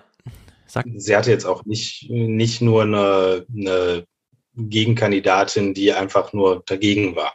Genau. So, also sie hatte Man schon auch stark wählen. Ja, das stimmt. Und äh, damit starten wir gleich in die zweite Runde der Vorstellungsreden für den zweiten Posten. Da wird es ein bisschen interessanter, denn da war auch, da konnten dann auch Männer und so weiter, Open Dingsterbums, gemischte Liste heißt es, glaube ich, bei den Linken. Vorher machen wir aber unsere kleine Unterstützerdankpause und sind in ungefähr fünf Minuten hier wieder zurück. Bis gleich. Unser kleiner Moment für Dankbarkeit. 18 Achtsamkeit. Letzter Aufruf für den Alias Express. Die Fahrkarten bitte. Einen Fahrschein gebucht. Heute hat Paolo, super treuer Hörer hier im Podcast. Ich grüße ihn. Wohin? Ich glaube Essen oder Kassel, ne? ich glaube Essen. Aber äh, wer ihm auf Instagram folgt, weiß, er ist überall und haut sich den Bauch voll und sieht trotzdem aus wie ein Superathlet. Also falls ihr Paolo folgen wollt, googelt, ne Instagram sucht Paolo und folgt dem coolsten Account, den ihr dort findet. Mir macht das eine große Freude, da zusehend teilzunehmen. Sehr gut, Grüße an dich, Paolo, und äh, 166,66 Euro, the number of the beast, musste da unterkommen. Das verstehe ich natürlich voll und ganz. Dankeschön. Und das war sehr passende Musik dazu. Tobias, ah ja, damit ist äh, Paolo hier natürlich Präsentator, NFT-mäßig im Video vermerkt, wie sich's gehört. Und es gab keinen Produzenten. Also äh, turbulente Wochen. Nun gut, Tobias, merci für den Fernsehpodcast. Ich sage bitteschön. Danke für eure Unterstützung. Martin macht eine Podcast-Unterstützung. Grüße aus Trockenborn. Heißt der Ort Trockenborn? Äh, das ist ja interessant. Trockenborn. Äh, dann hat er den, das Problem schon im Namen. Liegt das in Brandenburg? Trockenburg in Brandenburg. Das würde doch passen. Anna, mh, ihr monatliches Danke ist hiermit angekommen. Ich sag Dankeschön.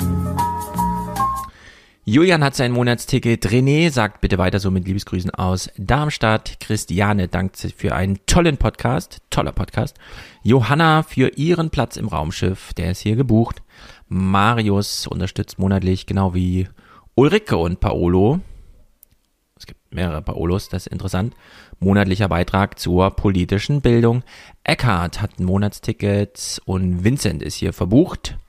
Krishna dankt für viele gedankliche Inspirationen. Liebe CDU, lieber Armin Laschet, danke für eure Unterstützung. Genau den beiden nicht, würde ich sagen. Tobias, Grüße an dich. Philipp, Thomas, Christopher, eure Analysen bieten mir einen anderen Blick auf die Dinge. Vielen Dank. Sehr gut, Christopher. Da freuen wir uns, dass wir hier Anstoß geben konnten. Susan, grüßt und Johann mit Liebesgrüßen aus Köln. Timo ist hier dabei, Julian, Erik, Jens für den Ayas Podcast, Sascha schickt eine Fernsehpodcast Rundfunkgebühr. Liebe CDU, lieber hey, Arm. Kam schon. Danke, Angela Merkel. Ja, ist auch ein bisschen CDU. Ähm, Sascha, Simon, Andreas für Planungssicherheit, Frank, Alexander, Monatsticket alias Train, damit ich auch weiterhin großartige Podcasts auf der Fahrt zur Arbeit hören kann. Also ganz uneigennützig, genau. Unser lieber Michael will einer von 3000 sein. Wir grüßen ihn nach Köln. Maru, Manu, Mario, Immanuel, Christoph, lass die Münze spielen. Wohlan, Kutscher. Spanne er die Pferde ein und spute sich, denn springend klingt die Münze. Caroline hat ihr Podcast-Ticket. Sehr gut. Vitali, Monatsticket zum Outer Space. Im Raumschiff kriegen alle Kleinkinder eine Rolle Backpapier zum Spielen. Ganz genau. Manfred und Ursula. Richtig. Daniel, Hadong, Maren, Peter, Stepjan, Ludger, Kai, Marcel, aus Aufwachen mach Ayas. Betrag bleibt gleich. Sehr gut. Stefan, Moritz, Lukas, N und A aus HH. Michael, Paul Vincent, Michael, Philipp sagt Danke und weiter so. Genau wie Anton auch. Interessant, dass es in zwei Zeilen direkt untereinander steht. Simon, zwei Tickets pro Monat bucht er. Oliver, Urla, kein großer, aber dafür jetzt regelmäßiger monatlicher Beitrag für gute Podcasts. Sehr gut. Ulrike, sehe ich hier noch Frauen in der Liste. Lisa Marie auf jeden Fall. Sehr gut. Noch eine Ulrike. Ulriken. Ich grüße alle Ulriken. Mareika, äh, Marika sagt mit Großbuchstaben Danke und ich sage auch Danke. Ich danke Ihnen. Vielen Dank für die Möglichkeit. Sehr gut. Ich danke euch allen, falls ich noch Frauen hier übersehen habe. Es tut mir leid. Ich danke euch allen. Hanne, dir auch. Selina, ähm, danke für den AS Fernsehpodcast. Und grundsätzlich danke ich natürlich auch allen Kerlen, die ich hier nicht alle in Gänze zum Wochen äh, Monatswechsel vorgelesen habe. Damit können wir zurück in den Podcast.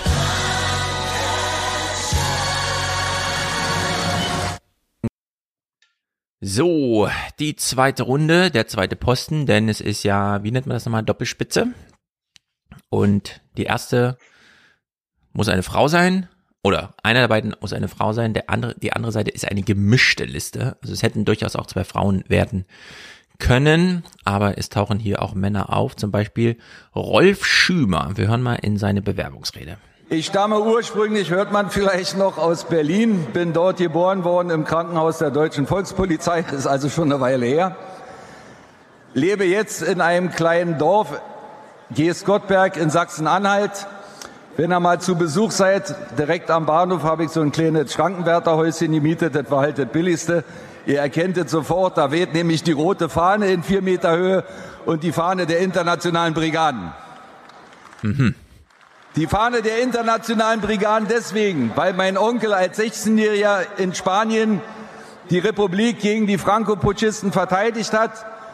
Und immer wenn ich mit nationalistischen Anschauungen zu tun habe, ist sein Motto auch das meine.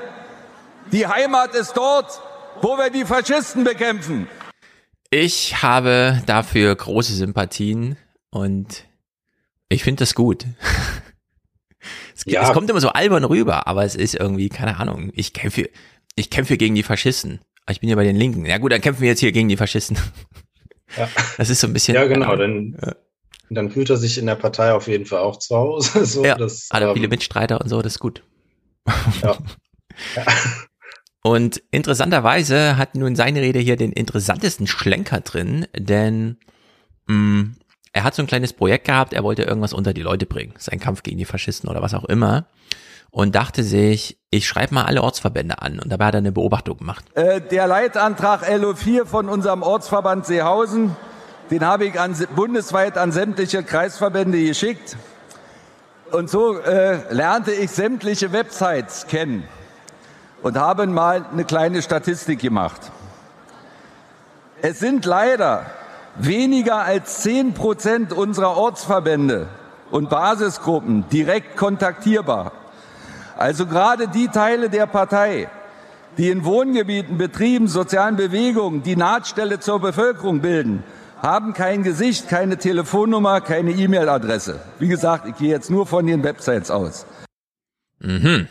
Ich finde das einen wichtigen Punkt. Ist es. Ähm, ist es auf jeden Fall ist äh, tatsächlich auch in Wuppertal ein Problem. Also nicht, dass wir nicht erreichbar wären. Das funktioniert schon. Ähm, also vor allem für, für junge Menschen hm. Äh, funktioniert das, glaube ich, deutlich besser. Allein da, dadurch, dass man halt äh, mich irgendwie ganz, ganz gut erreichen kann ja. und ich auch auf Dinge antworte.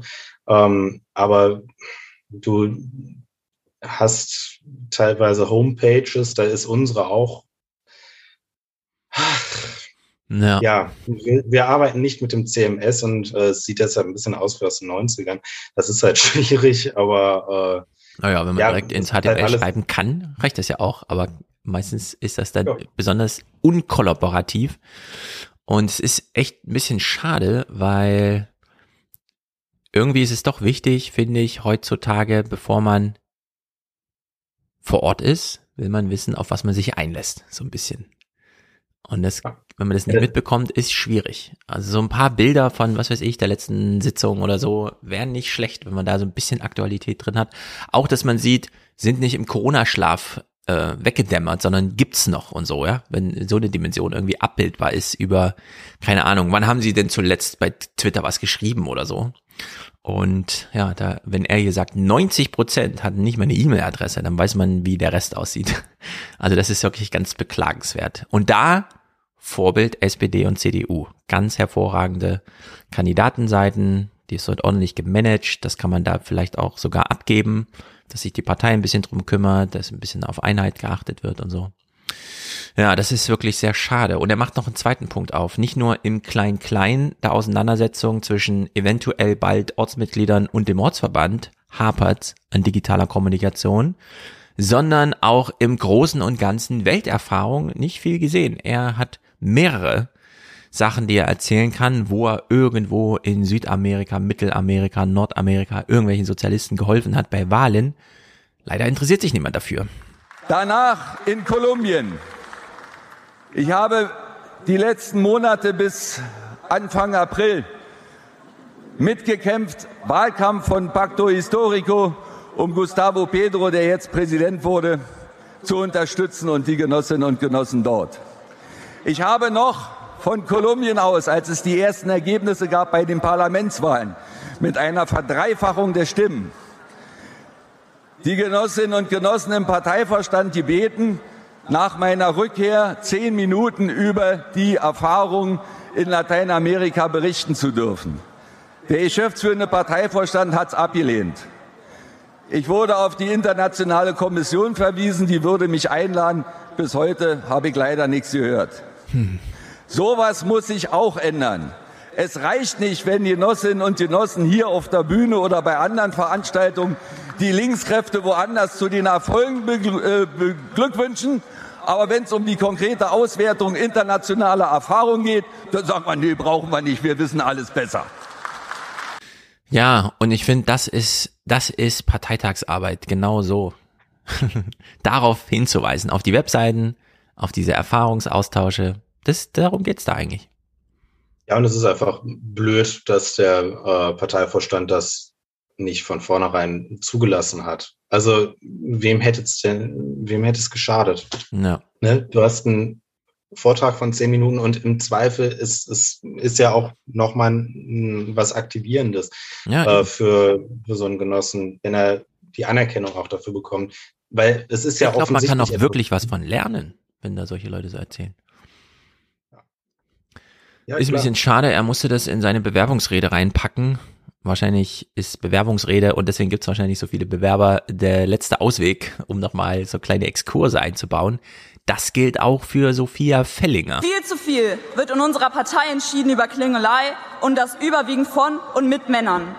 Auch die ganzen undurchsichtigen Strömungskämpfe, bei denen es sich schon lange nicht mehr um ernsthafte inhaltliche Auseinandersetzungen geht, sondern nur um Machtposten, ist nicht nur unwürdig und reproduziert schlimme Machtgefälle, die wir außerhalb des linken Raums haben, sondern auch neue Genossinnen super abschrecken. Mhm. Okay, sie hat diesen Punkt also nochmal gemacht.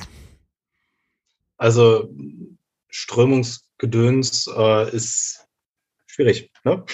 Äh, wenn du, wenn du, äh, zumindest wenn, wenn Strömungen anfangen, eine Partei in der Partei werden zu wollen. Und das äh, ist, glaube ich, ein, ein Problem, das da ist und das existent ist, äh, dass du dann halt nur noch deine eigenen Leute teilweise durchprügeln willst. Und das ist schwierig. Also Ja. maximal schwierig.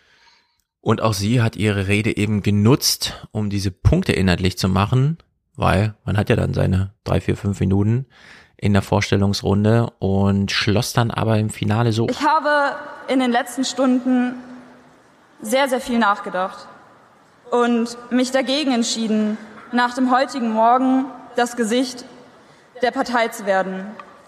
Darum ziehe ich meine Kandidatur an dieser Stelle zurück und hoffe, dass stabile Genossinnen gewählt werden.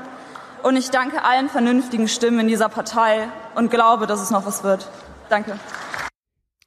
Ich glaube, dass es noch was wird, ist natürlich ein starker Schlusssatz. Ja.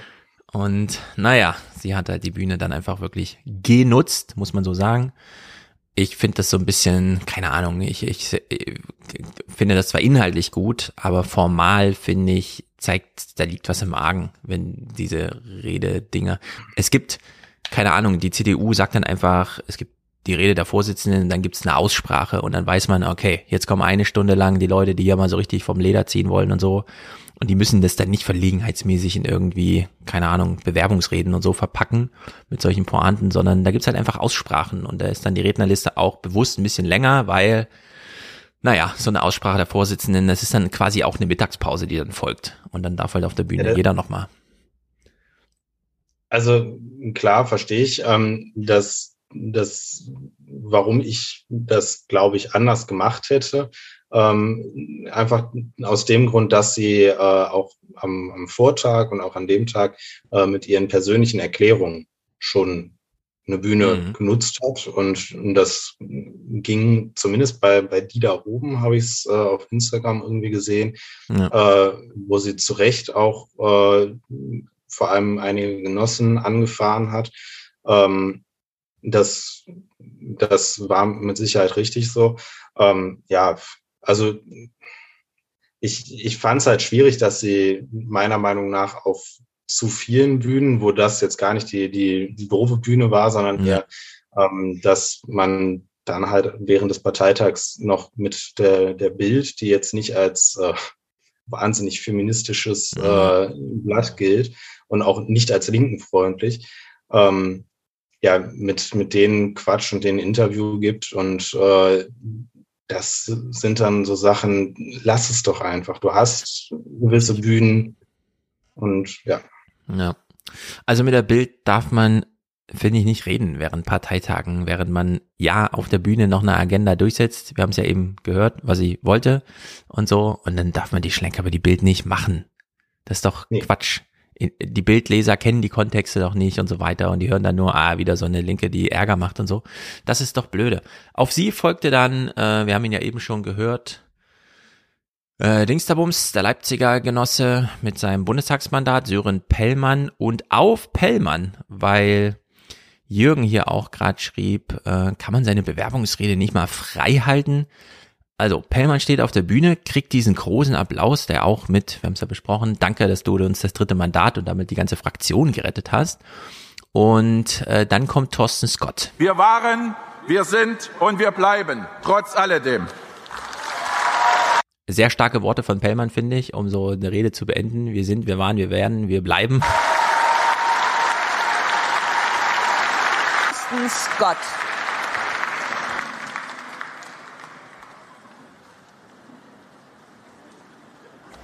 Moin. Äh. Nicht jeder hat eine ausgearbeitete Rede. Oh Mann. Ich bin da nicht so der Freund von. Guten Morgen, Genossen. Wie geht's euch? Ich bin gerade sehr aufgeregt, um das mal so zu sagen. Vor euch zu reden ist, sag ich mal, eine Premiere für mich und ja, Jürgen, willst du es so haben oder was? Die freie Rede? Nee, das ist keine freie Rede, das ist so ein bisschen blöde, weil das kriegt man, auch wenn man danach gut finisht, nicht wieder gerettet irgendwie. Da ist das Kind schon ins, in den Brunnen gefallen. Das, also was für mich dann ein Problem äh, dran ist, wir sitzen alle da, verbringen unser Wochenende mit der Partei ja. und dann bekommen wir das vorgesetzt. Jemand, also ich unterstelle ihm überhaupt nicht, dass er sich keine Gedanken darüber gemacht hat oder so. Ähm, ich habe auch im Vorfeld mit ihm gesprochen und er hat sich wohl Gedanken dazu gemacht. Ähm, aber es, es ja. ist so ein bisschen von wegen, ja, ich mache das jetzt einfach irgendwie hier und ja. müsst mir ja zuhören, weil der Saal ist gebucht.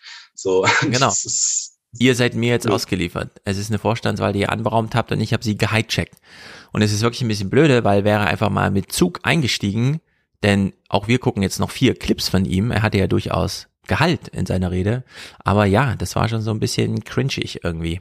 Die Menschen sagen, wir sind wie alle anderen Parteien. Wo sind denn die Unterschiede bei euch? Guckt es euch doch an. Eure Leute da im Bundestag, da passiert doch nichts, die reden doch nur. Die reden nicht über uns. Und ich habe mit Amira vor kurzem darüber gesprochen, dass ich als Grundsicherungsempfänger mich von ihren Reden gar nicht angesprochen fühle, weil man immer von Menschen mit kleinen und geringen Einkommen spricht. Wir haben kein Einkommen, wir erhalten Almosen vom Staat, die runtergerechnet sind, damit der Staat noch mehr spart. Und das geht nicht. Ja, also in der Hinsicht völlig legitim, das so zu machen auf der Bühne. Hätte er nur einen guten Einstieg gewählt, dann wäre das auch noch legitimer gewesen.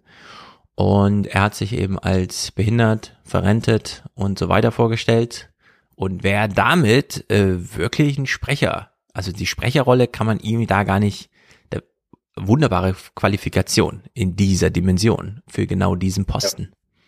Ja. ja, Framing ist vielleicht ein bisschen so ein, so ein Ding. Wir sollten meiner Meinung nach überhaupt nicht äh, davon sprechen, dass wir äh, Almosen austeilen, weil Almosen hat halt nun mal keinen keinen wahnsinnig guten Ruf. Äh, die Menschen haben ein Anrecht darauf, äh, gut in diesem Land ja. leben zu können. Und ich verstehe die, dass, dass Menschen das so empfinden. Wie gesagt, ich habe das in der Vergangenheit auch äh, erlebt, aber man geht nicht betteln zum Staat, man hat ein Anrecht darauf und das ist richtig so, das ist wichtig so und man mhm. hat eigentlich auch Anrecht auf viel mehr, weil man menschenwürdig in diesem Land leben soll.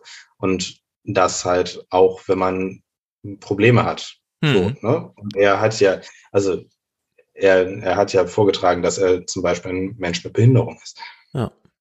Genau, und in der Hinsicht hat er hier nicht nur die Almosen dem Staat und also sich dem Staat untergeschoben, sondern er kritisiert auch die Linke selbst. Wenn ich mich jetzt nehme, ich habe drei Monate gespart, damit ich mir diesen Parteitag leisten kann und bin auf dem Parteitag angekommen und habe gedacht, gut, mit dem Geld kommst du ja nun gar nicht aus und habe mir noch Geld gepumpt, damit ich hier wenigstens was zu essen habe. Das kann es nicht sein für eine linke Partei. Und das ist nun mal exakt das Problem der Linken.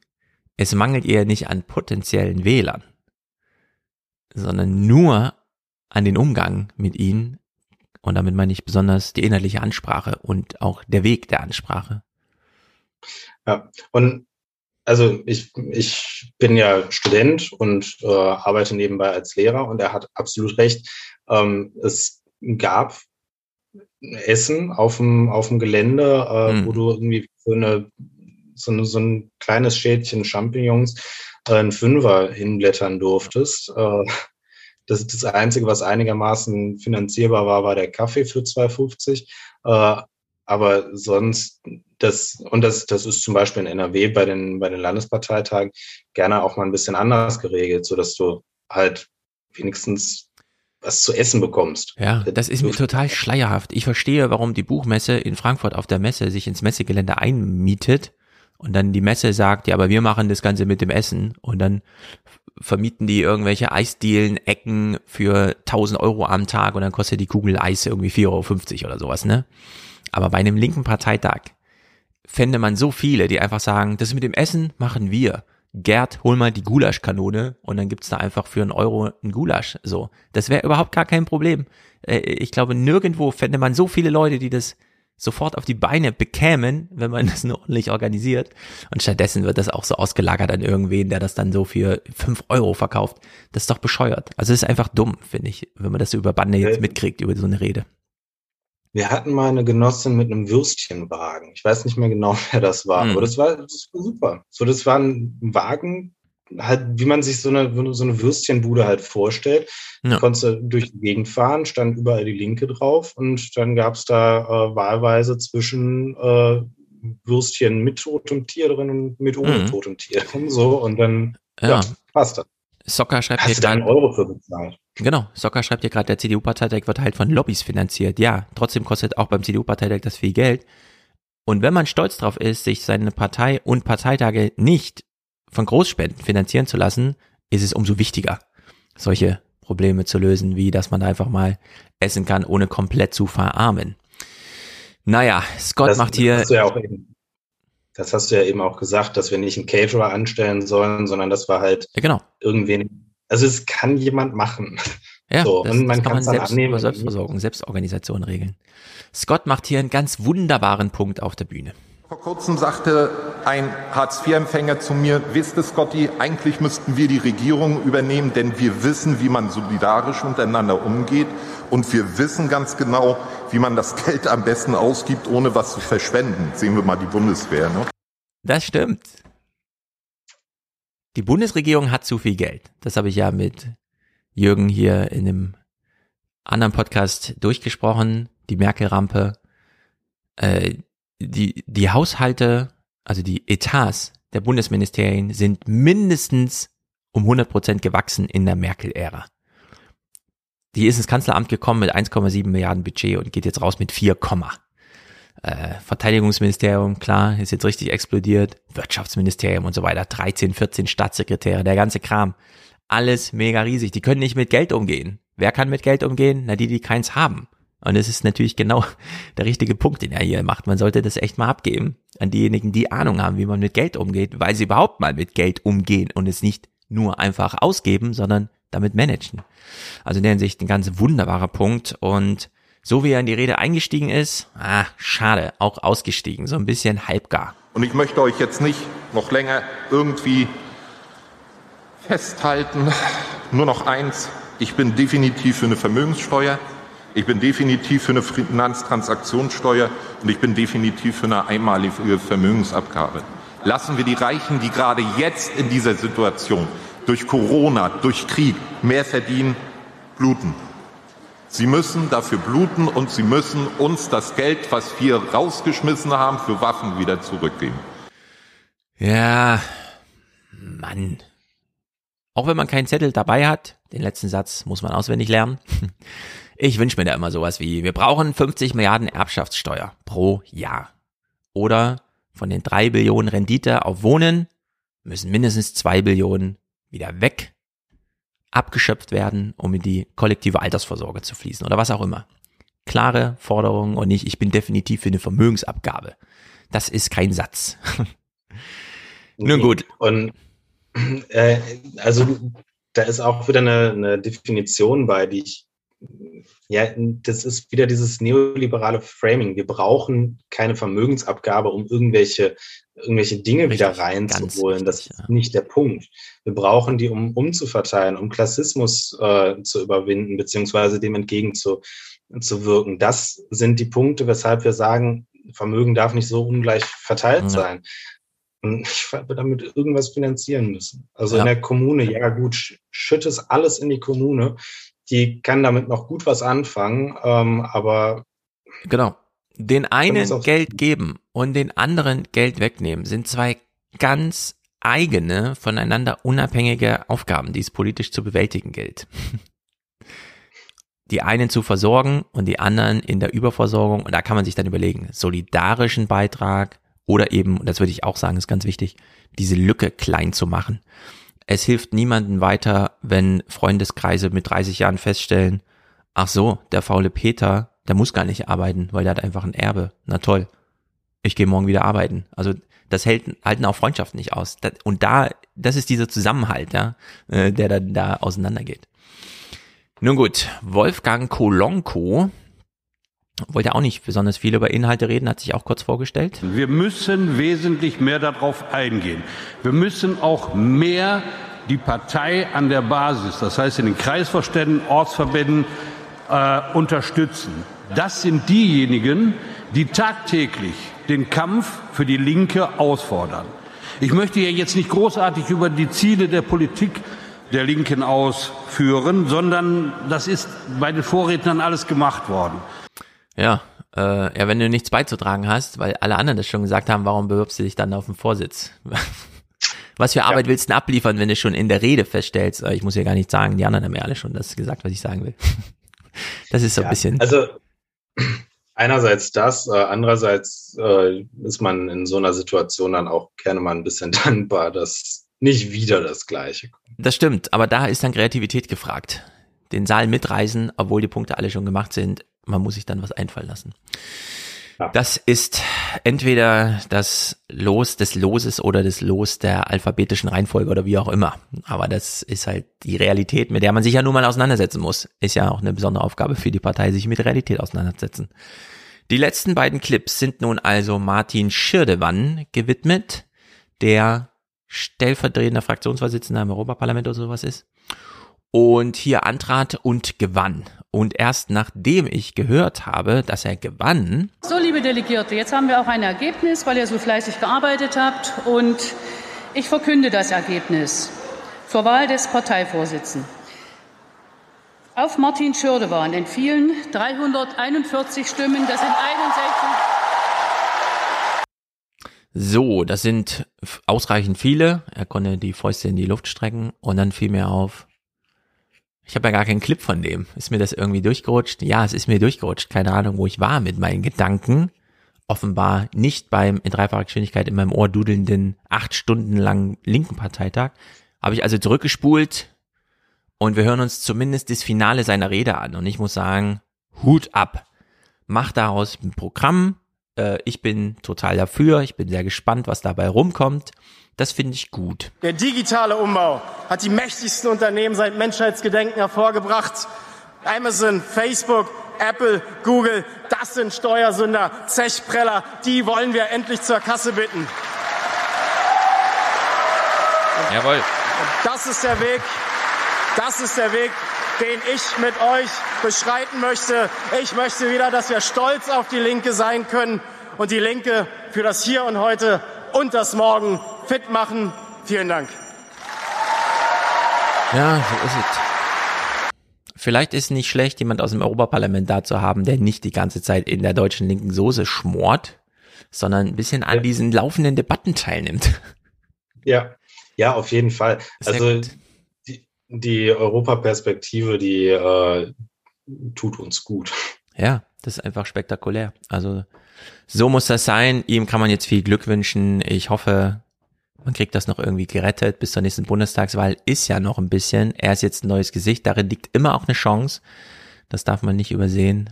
Ähm, weil immer alle glauben, nee, bekannt aus Funk und Fernsehen muss schon sein. Nee, der wird jetzt erstmal eingeladen. Also der hat jetzt gute Gelegenheiten, Punkte zu machen. Und Ja, Janine du sagst Wissler auch immer noch. Gesicht. Du sagst neues Gesicht. Äh, dabei war er unser, also so, soweit ich das richtig in Erinnerung habe, unser Spitzenkandidat fürs äh, Europaparlament Ja. ähm, mit mit Özlem. Ähm, und ja, Das ja, ist aber das ist Schicksal. Gesicht. Wenn du nach 20 Jahren in deiner Partei an der Spitze angekommen bist für so eine Spitzenkandidatur, dann bist du für alle anderen das neue Gesicht. Ja. Guck dir die SPD in NRW an, ja. Niemand kannte ihn. In der Partei hoch umjubelt, alle total begeistert, niemand kannte ihn. Und in der Hinsicht, man hat dann höchstens noch den Spruch gehört, was, der ist schon über 50? Hätte ich nicht gedacht, der sieht aus wie 35, ja. Aber das nützt dir dann auch nichts, wenn der dann echt schon 50 und älter bist. Naja, es ist, wie es ist. Sehr gut, damit Ja. haben wir heute hier einen verkürzten Fernsehpodcast gemacht und mal uns das angeschaut, was im Fernsehen nicht viel vorkam, denn es gibt keinen Clip zu berichten aus der Nachrichtenproduktion, also nichts von Relevanz irgendwie. Man hat halt kurz berichtet, dass es stattfand, aber auch nur, weil es Pflicht ist, das zu vermelden. Und in der Hinsicht können wir diesen Punkt jetzt hier abschließen. Immerhin anderthalb Stunden über die Linken gesprochen. Ich hoffe, Sie sehen darin eine Chance, dass sich noch jemand für Sie interessiert. Das, das Signal haben wir doch zumindest gesendet heute. Ja, Sehr ganz hoffentlich, hoffentlich. Dann danke ich dir, Till, und spätestens zur Bundestagswahl, wenn du dann wieder antrittst und die Linke hoffentlich auch, sprechen wir uns wieder und gucken uns den ganzen Salat an, der uns dann serviert wird. Machen Gut, äh, ich habe mir nochmal ältere Musik von Matthias rausgesucht und heute ein paar mehr Audiokommentare, aber ich glaube alle ganz interessant. Vielleicht nochmal was zur Wüste Berlin dabei. Ich glaube schon. Sehr gut. Gibt's noch irgendwas zu sagen, äh, Till? Willst du noch irgendwas, äh, steht irgendwas an? Oder sollen Nee, einfach mal alle, die in also- Wuppertal Politik machen wollen, bei dir anrufen und Genau, genau, die, die äh, kann ich allen nur sagen, mach weiter und so. Ähm, ja, wir haben jetzt äh, unsere, uns, oder unsere Wuppertaler Grüne. Äh, aus Wuppertal kommt die neue Landesvorsitzende der Grünen. Hm. So, äh, das Ja. ist durch ihr Direktmandat oder wie lief das? Nee, äh, Land, Landesparteivorsitzende. So. Ah. Also Ah, ich die dachte, das wäre durch Zug. Ach nee, die war mehr Trennung von, ja, genau, okay. Ja, nee, äh, Landtagskandidat, Ja. äh, Land, Landtagsabgeordnete haben wir, meine ich, nicht. Yes. Also von den Grünen zumindest nicht. Ja. Ja, aber naja. Sehr gut, genau. Klüngelt euch alle schön zusammen. Äh, ich will ja noch mal, es wird mir gerade ein, weil immer die Frage kommt, wer ist dieser Künstler, der da immer, ja, das ist Danny und wer ist äh, der andere, ja, das ist der Mick und du bist jetzt der Till. Also fernsehpodcast.de, liebe Spotify-Hörer, liebe YouTube-Zugucker, da ist immer jeder, der hier mit mir zu Gast ist, verlinkt. Und da ist immer, ich achte darauf, mindestens ein Link dabei zu Twitter, zur E-Mail-Adresse oder was auch immer. Also wenn man sich da interessiert, wer ist denn hier zu Gast im Podcast? Fernsehpodcast.de. Jede Episode hat eine URL und da ist das alles aufgeführt. Sehr gut, diesen kleinen Punkt nochmal für alle Faulen, die immer nur bei Spotify hören. Gut, ladet euch eigene Podcast-Player runter, das ist für alle besser, aber von mir aus. Hört eben auch per Spotify. Gut, macht's gut. Ciao, ciao.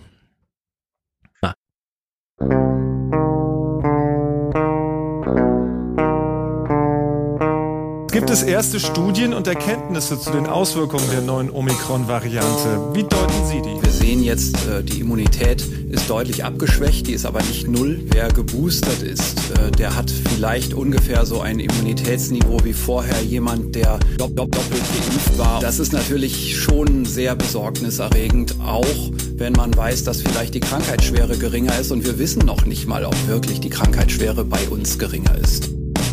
Deuten Sie die? Deuten Sie die? Deuten Sie die? Wie deuten Sie die? Deuten Sie die? Wie deuten Sie die? Das wäre nur so eine Faustregel von dem, was man da jetzt sieht. Das sind keine genauen Zahlen, aber das reicht vielleicht für, äh, für hier, für so eine allgemeine Information, für die Vorstellung.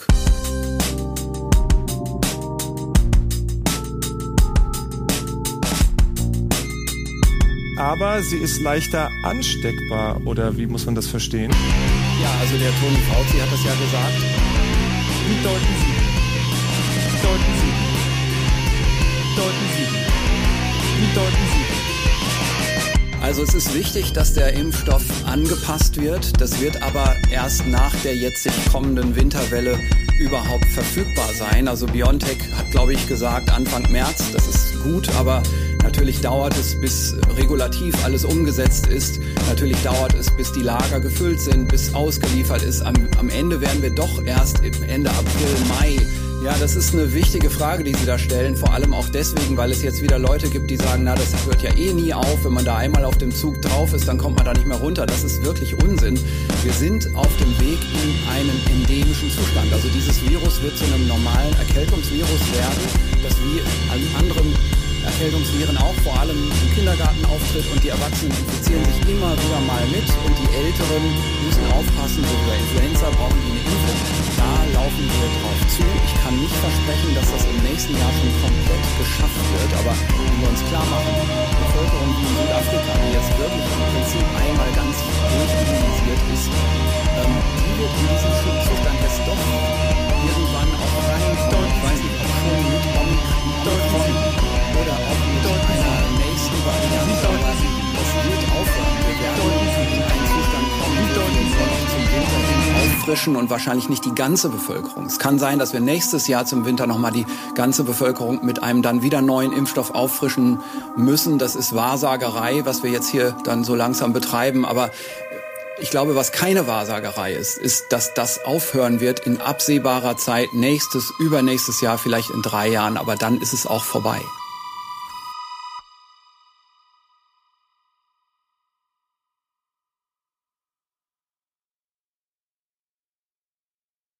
Hallo Stefan, hier spricht Fabian aus Stuttgart. Ich möchte mich erstmal bei dir bedanken für den tollen Fernsehpodcast, den ich immer gerne höre. Habe gerade den Fernsehpodcast Versteckspiele beendet und die anschließenden Fernsehmomente und fühle mich jetzt doch aufgerufen, eine Geschichte von meinem heutigen Tag zu erzählen. Auch eine Frage, die ich an dich und die Hörer deines Podcasts richten möchte. Und zwar kurz zu meiner Person. Ich wohne hier in Stuttgart mit zwei Mitbewohnern und mein Mitbewohner und ich machen zusammen Musik und wir haben uns heute entschieden, einen Gitarrenverstärker kaufen zu gehen. Und weil so ein Gitarrenverstärker recht schwer sein kann, haben wir das Auto genommen und sind durch Stuttgart gefahren zu dem Laden und mussten leider feststellen, dass der Laden, äh, ohne dass wir es wussten, heute Ruhetag hat. Auf jeden Fall waren wir sehr frustriert, weil wir auf dem Hinweg schon im Stau standen und sind auf dem Rückweg wieder im Stau gestanden. Und vor uns steht ein SUV mit einem Aufkleber auf der Stoßstange, der, ich zitiere, Heul leise Greta wiedergegeben hat. Und wir konnten es irgendwie kaum fassen, haben uns angeschaut, wer da am Steuer sitzt ich sag mal so viel, es war ein Mann und ich würde mal behaupten, dass er gerne grillt. Mehr möchte ich dazu nicht sagen. Und wir waren irgendwie so schockiert davon und wir haben uns gefragt, oder ich habe mich gefragt, wie kann man eigentlich so jemanden erreichen, gerade wenn man jetzt sieht, was Robert Habeck gesagt hat, dass eben es keine Belohnung gibt dafür, wenn man Energie spart, sondern dass wir das einfach machen müssen. Und davon gehe ich auch aus. Ich werde jetzt bald einen neuen Job anfangen als akademischer Mitarbeiter hier an der HFT in Stuttgart und meine Aufgabe wird es sein, das Mobilitätskonzept der Hochschule zu überarbeiten, wo es grob gesagt darum geht, die Angehörigen der Hochschule vom Pkw zu den öffentlichen und dem Fahrrad und dem Fußweg irgendwie zu bewegen. Und dann nochmal die Frage an dich, Wolfgang, und deine Hörerinnen. Wie erreicht man so jemanden, der so einen Aufkleber auf seiner Stoßstange hat? Alles Gute und bis bald. Hallo, Leo hier. Ähm, auch das erste Mal mit einem Hörerkommentar. Ich wollte mich auf die letzte Folge Versteckspiele beziehen. Äh, darin habt ihr ähm, relativ zu Beginn kurz über die Wüste Antarktis gesprochen. Äh, da muss ich jetzt so ein, so ein bisschen, ich sag mal, äh, klugscheißerisch reinkommen. Aufgrund dessen, dass ich äh, ein starker Verfechter dessen bin, was im englischen Sprachraum sich auch schon durchgesetzt hat, im Deutschen leider noch nicht, dass man eine klare Unterscheidung zwischen der Antarktis als Region äh, in den Breitengraden ab des, dem 66. oder dem 60. je nach Definition ähm, bis hin zum, zum geografischen Südpol und von dem Kontinent Antarktika, äh, Antarktika unterscheidet. Äh, diese Kontinentalmasse ist nämlich auch einfach nochmal anders anzusehen und somit hat man auch eine deutlich genauere Definition davon, was die Antarktis ist. Weil bei der Arktis ähm, gibt ja auch nicht so eine feste Masse, sondern die Arktis ist ja auch eine Region. Deswegen äh, ist es meiner Meinung nach und generell auch der Meinung äh, vieler Leute, die sich damit beschäftigen, äh, sehr sinnvoll, dort äh, feste Unterscheidungen zu machen. Und man spricht ja auch auf Antarktika selbst nicht von der Westantarktis und der Ostantarktis, sondern normalerweise eher von Westantarktika und Ostantarktika. Genau das wäre es dann auch schon gewesen. Hallo zusammen, hier ist der Philipp aus Berlin und in der aktuellen Ausgabe vom Alias Podcaster sprecht ihr über die Bewegungsdaten von den E-Scootern und dass das ähm, äh, als äh, Geschäftsmodell gilt, diese Daten äh, zu erheben, zu verkaufen, wie auch immer. Also ähm, diese Daten sind halt Account gebunden, schon klar, ja, also welcher Account sich da eben jetzt gerade ähm, auf dem E-Scooter anmeldet. Zu dem gehören die Daten, aber die sind ähm, ja nicht notwendigerweise äh, ähm, äh, nachvollziehbar äh, zu dieser Person. Also das, ich habe hier mit Jugendlichen gesprochen in Berlin. Ähm, mein Eindruck ist, das rentiert sich überhaupt nicht. Das ist doch so teuer. Warum fahren die nicht einfach alle Fahrrad? Ich kann das überhaupt nicht nachvollziehen. Und die Jugendlichen meinen eben, äh, naja, sie zahlen das ja nicht, äh, diese 20 Cent äh, die Minute oder was, sondern ähm, die besorgen sich einfach gestohlene Kreditkarten, ja, ähm, über ähm, Kanäle. Und da gibt's irgendwelche äh, Chatgruppen, von dieser einen äh, Chat-App, nicht Signal, sondern na, ich komme nicht drauf. Und ähm, dann machen die einfach immer wieder neue ähm, quasi Fake-Accounts mit gestohlenen Kreditkarten. Also am Ende sind es halt keine echten Personendaten, aber es sind halt Bewegungsdaten. Ähm, das wollte ich nur noch mal hinzufügen. Macht's gut, ciao. Lieber Stefan, hier ist nochmal der Philipp aus Berlin und ich wollte dir eine Rückmeldung geben zu deiner Idee des Begegnungsvereins, wie geil ich die finde. Und ich hatte die tatsächlich schon damals die gleiche Idee, sowas hier in Berlin zu machen. Ich habe äh, einige Trialoge mit äh, Klaus Kusanowski gemacht und ähm, auch anderen sehr netten äh, äh, und schönen Menschen und ähm, dachte mir, dass äh, das möchte ich gerne regelmäßig machen und äh, auch gerne mit Jugendlichen über aktuelle Themen und so weiter nebenbei ein Tafelbild zu malen, das zu dokumentieren ein bisschen. Ich halte das für sehr hilfreich. Ähm, Aber die, äh, die, das Thema halt an den Raum zu kommen, ähm, ist hier einfach also ein sehr großes. Ich habe da keine Aussichten gehabt und dachte, ein Verein ist halt klasse, weil ähm, vielleicht kommt man dann leichter an Räumlichkeiten. Aus der ganzen Idee ist dann was anderes geworden. Ich habe dann äh, tatsächlich einen Sportverein gegründet hier, um ein eigenes Sportkonzept umzusetzen. Ich kann dich also gerne darin auch mal äh, unterstützen, wenn du magst. Äh, du bekommst dann meine Vorlagen von der Satzung und den ganzen Kram. Das habe ich alles noch. Äh, ich habe das auch versucht, recht modern zu halten ähm, und ein bisschen auch agil zu gestalten, tatsächlich die Satzung. Daher ist die auch sehr lang. Ähm, und ähm, ich möchte dir nur sagen, was du davor hast, dass, so wie du das der Lynn oder auch ja uns Zuhörerinnen beschreibst, äh, dass ähm, wenn du das gegenüber der Behörde also auf Papier machst, keep it simple. Wenn du es kompliziert machst, ähm, dann äh, legst du dir selbst Steine in den Weg. Also äh, bis ich mein Verein vom Papier, also von der Gründung her, äh, gemeinnützig hatte danach, das war zwei Wochen hat das nur gedauert beim Finanzamt. Und danach, bis ich äh, Hallenzeiten für meinen Sportverein bekommen hätte, das hat insgesamt gedauert etwas über ein Jahr, weil einfach äh, die Behörde hier in Berlin dann auch sehr viel Macht hat und natürlich auch äh, und auch viel Willkür an den Tag legt. Und im Zweifel ähm, schreiben sie dir immer wieder äh, Briefe und sagen, übrigens, diesen Satz verstehe ich nicht, äh, ja, den musst du mir erklären. Ähm, oder dann schreiben sie nach drei Monaten, den nächsten Satz musst du ihnen erklären. Also das ähm, äh, erzähl denen das alles nicht. Mach es hinterher. Ja, meinetwegen bring den Verein an den Start Notfalls kannst du ja da irgendwie dann, du kannst auch Ordnungen machen, ja, ähm, äh, eine Ordnung erlassen, wo das dann alles drinsteht. Davon muss aber die Behörde dann nichts mitkriegen, weißt du? Hauptsache der Verein steht und ist zugelassen und vielleicht kommst du schon an Räumlichkeiten dann ran. Aber das, ähm, ja, sagt da den Behörden nichts von. Ansonsten ähm, wird es sehr stressig und äh, also ich musste mich ein Jahr lang motivieren, diesen Verein äh, dann umzusetzen und ich habe es nicht geschafft. Also das ja, aber nun ja, äh, wenn du da Interesse hast, kannst du gerne mal auf mich zukommen. Ich finde die Idee super und unterstütze dich da, wo immer ich kann.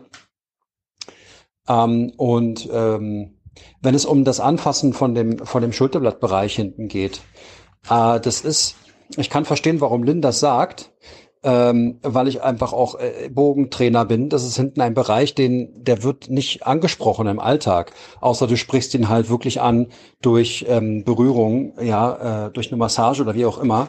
Also äh, bei den meisten sind da hinten, äh, wir haben da ja Muskeln, ähm, lokale Muskulatur an der Wirbelsäule, die ist halt bei den meisten einfach wirklich nicht ausgeprägt, weil wir benutzen diese Muskeln nicht. Ähm, und das, das ist ein Bereich, der ist uns gar nicht so bekannt.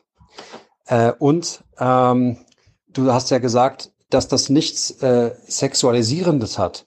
Aber das ist, ähm, also ich würde es mal ausdrücken, so, das äh, ist ein blinder Fleck, glaube ich, den du hast, weil das ja für jeden eine ganz individuelle Entscheidung ist, das ähm, sexuell wahrzunehmen oder nicht. Und das ist eine, ähm, eine sehr sexuelle Zone da hinten, der Bereich zwischen den Schulterblättern.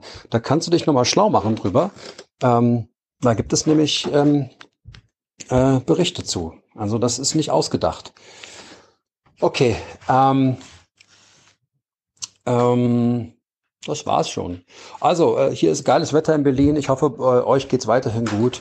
Ja, äh, äh, ich wünsche euch allen einen super Sommer.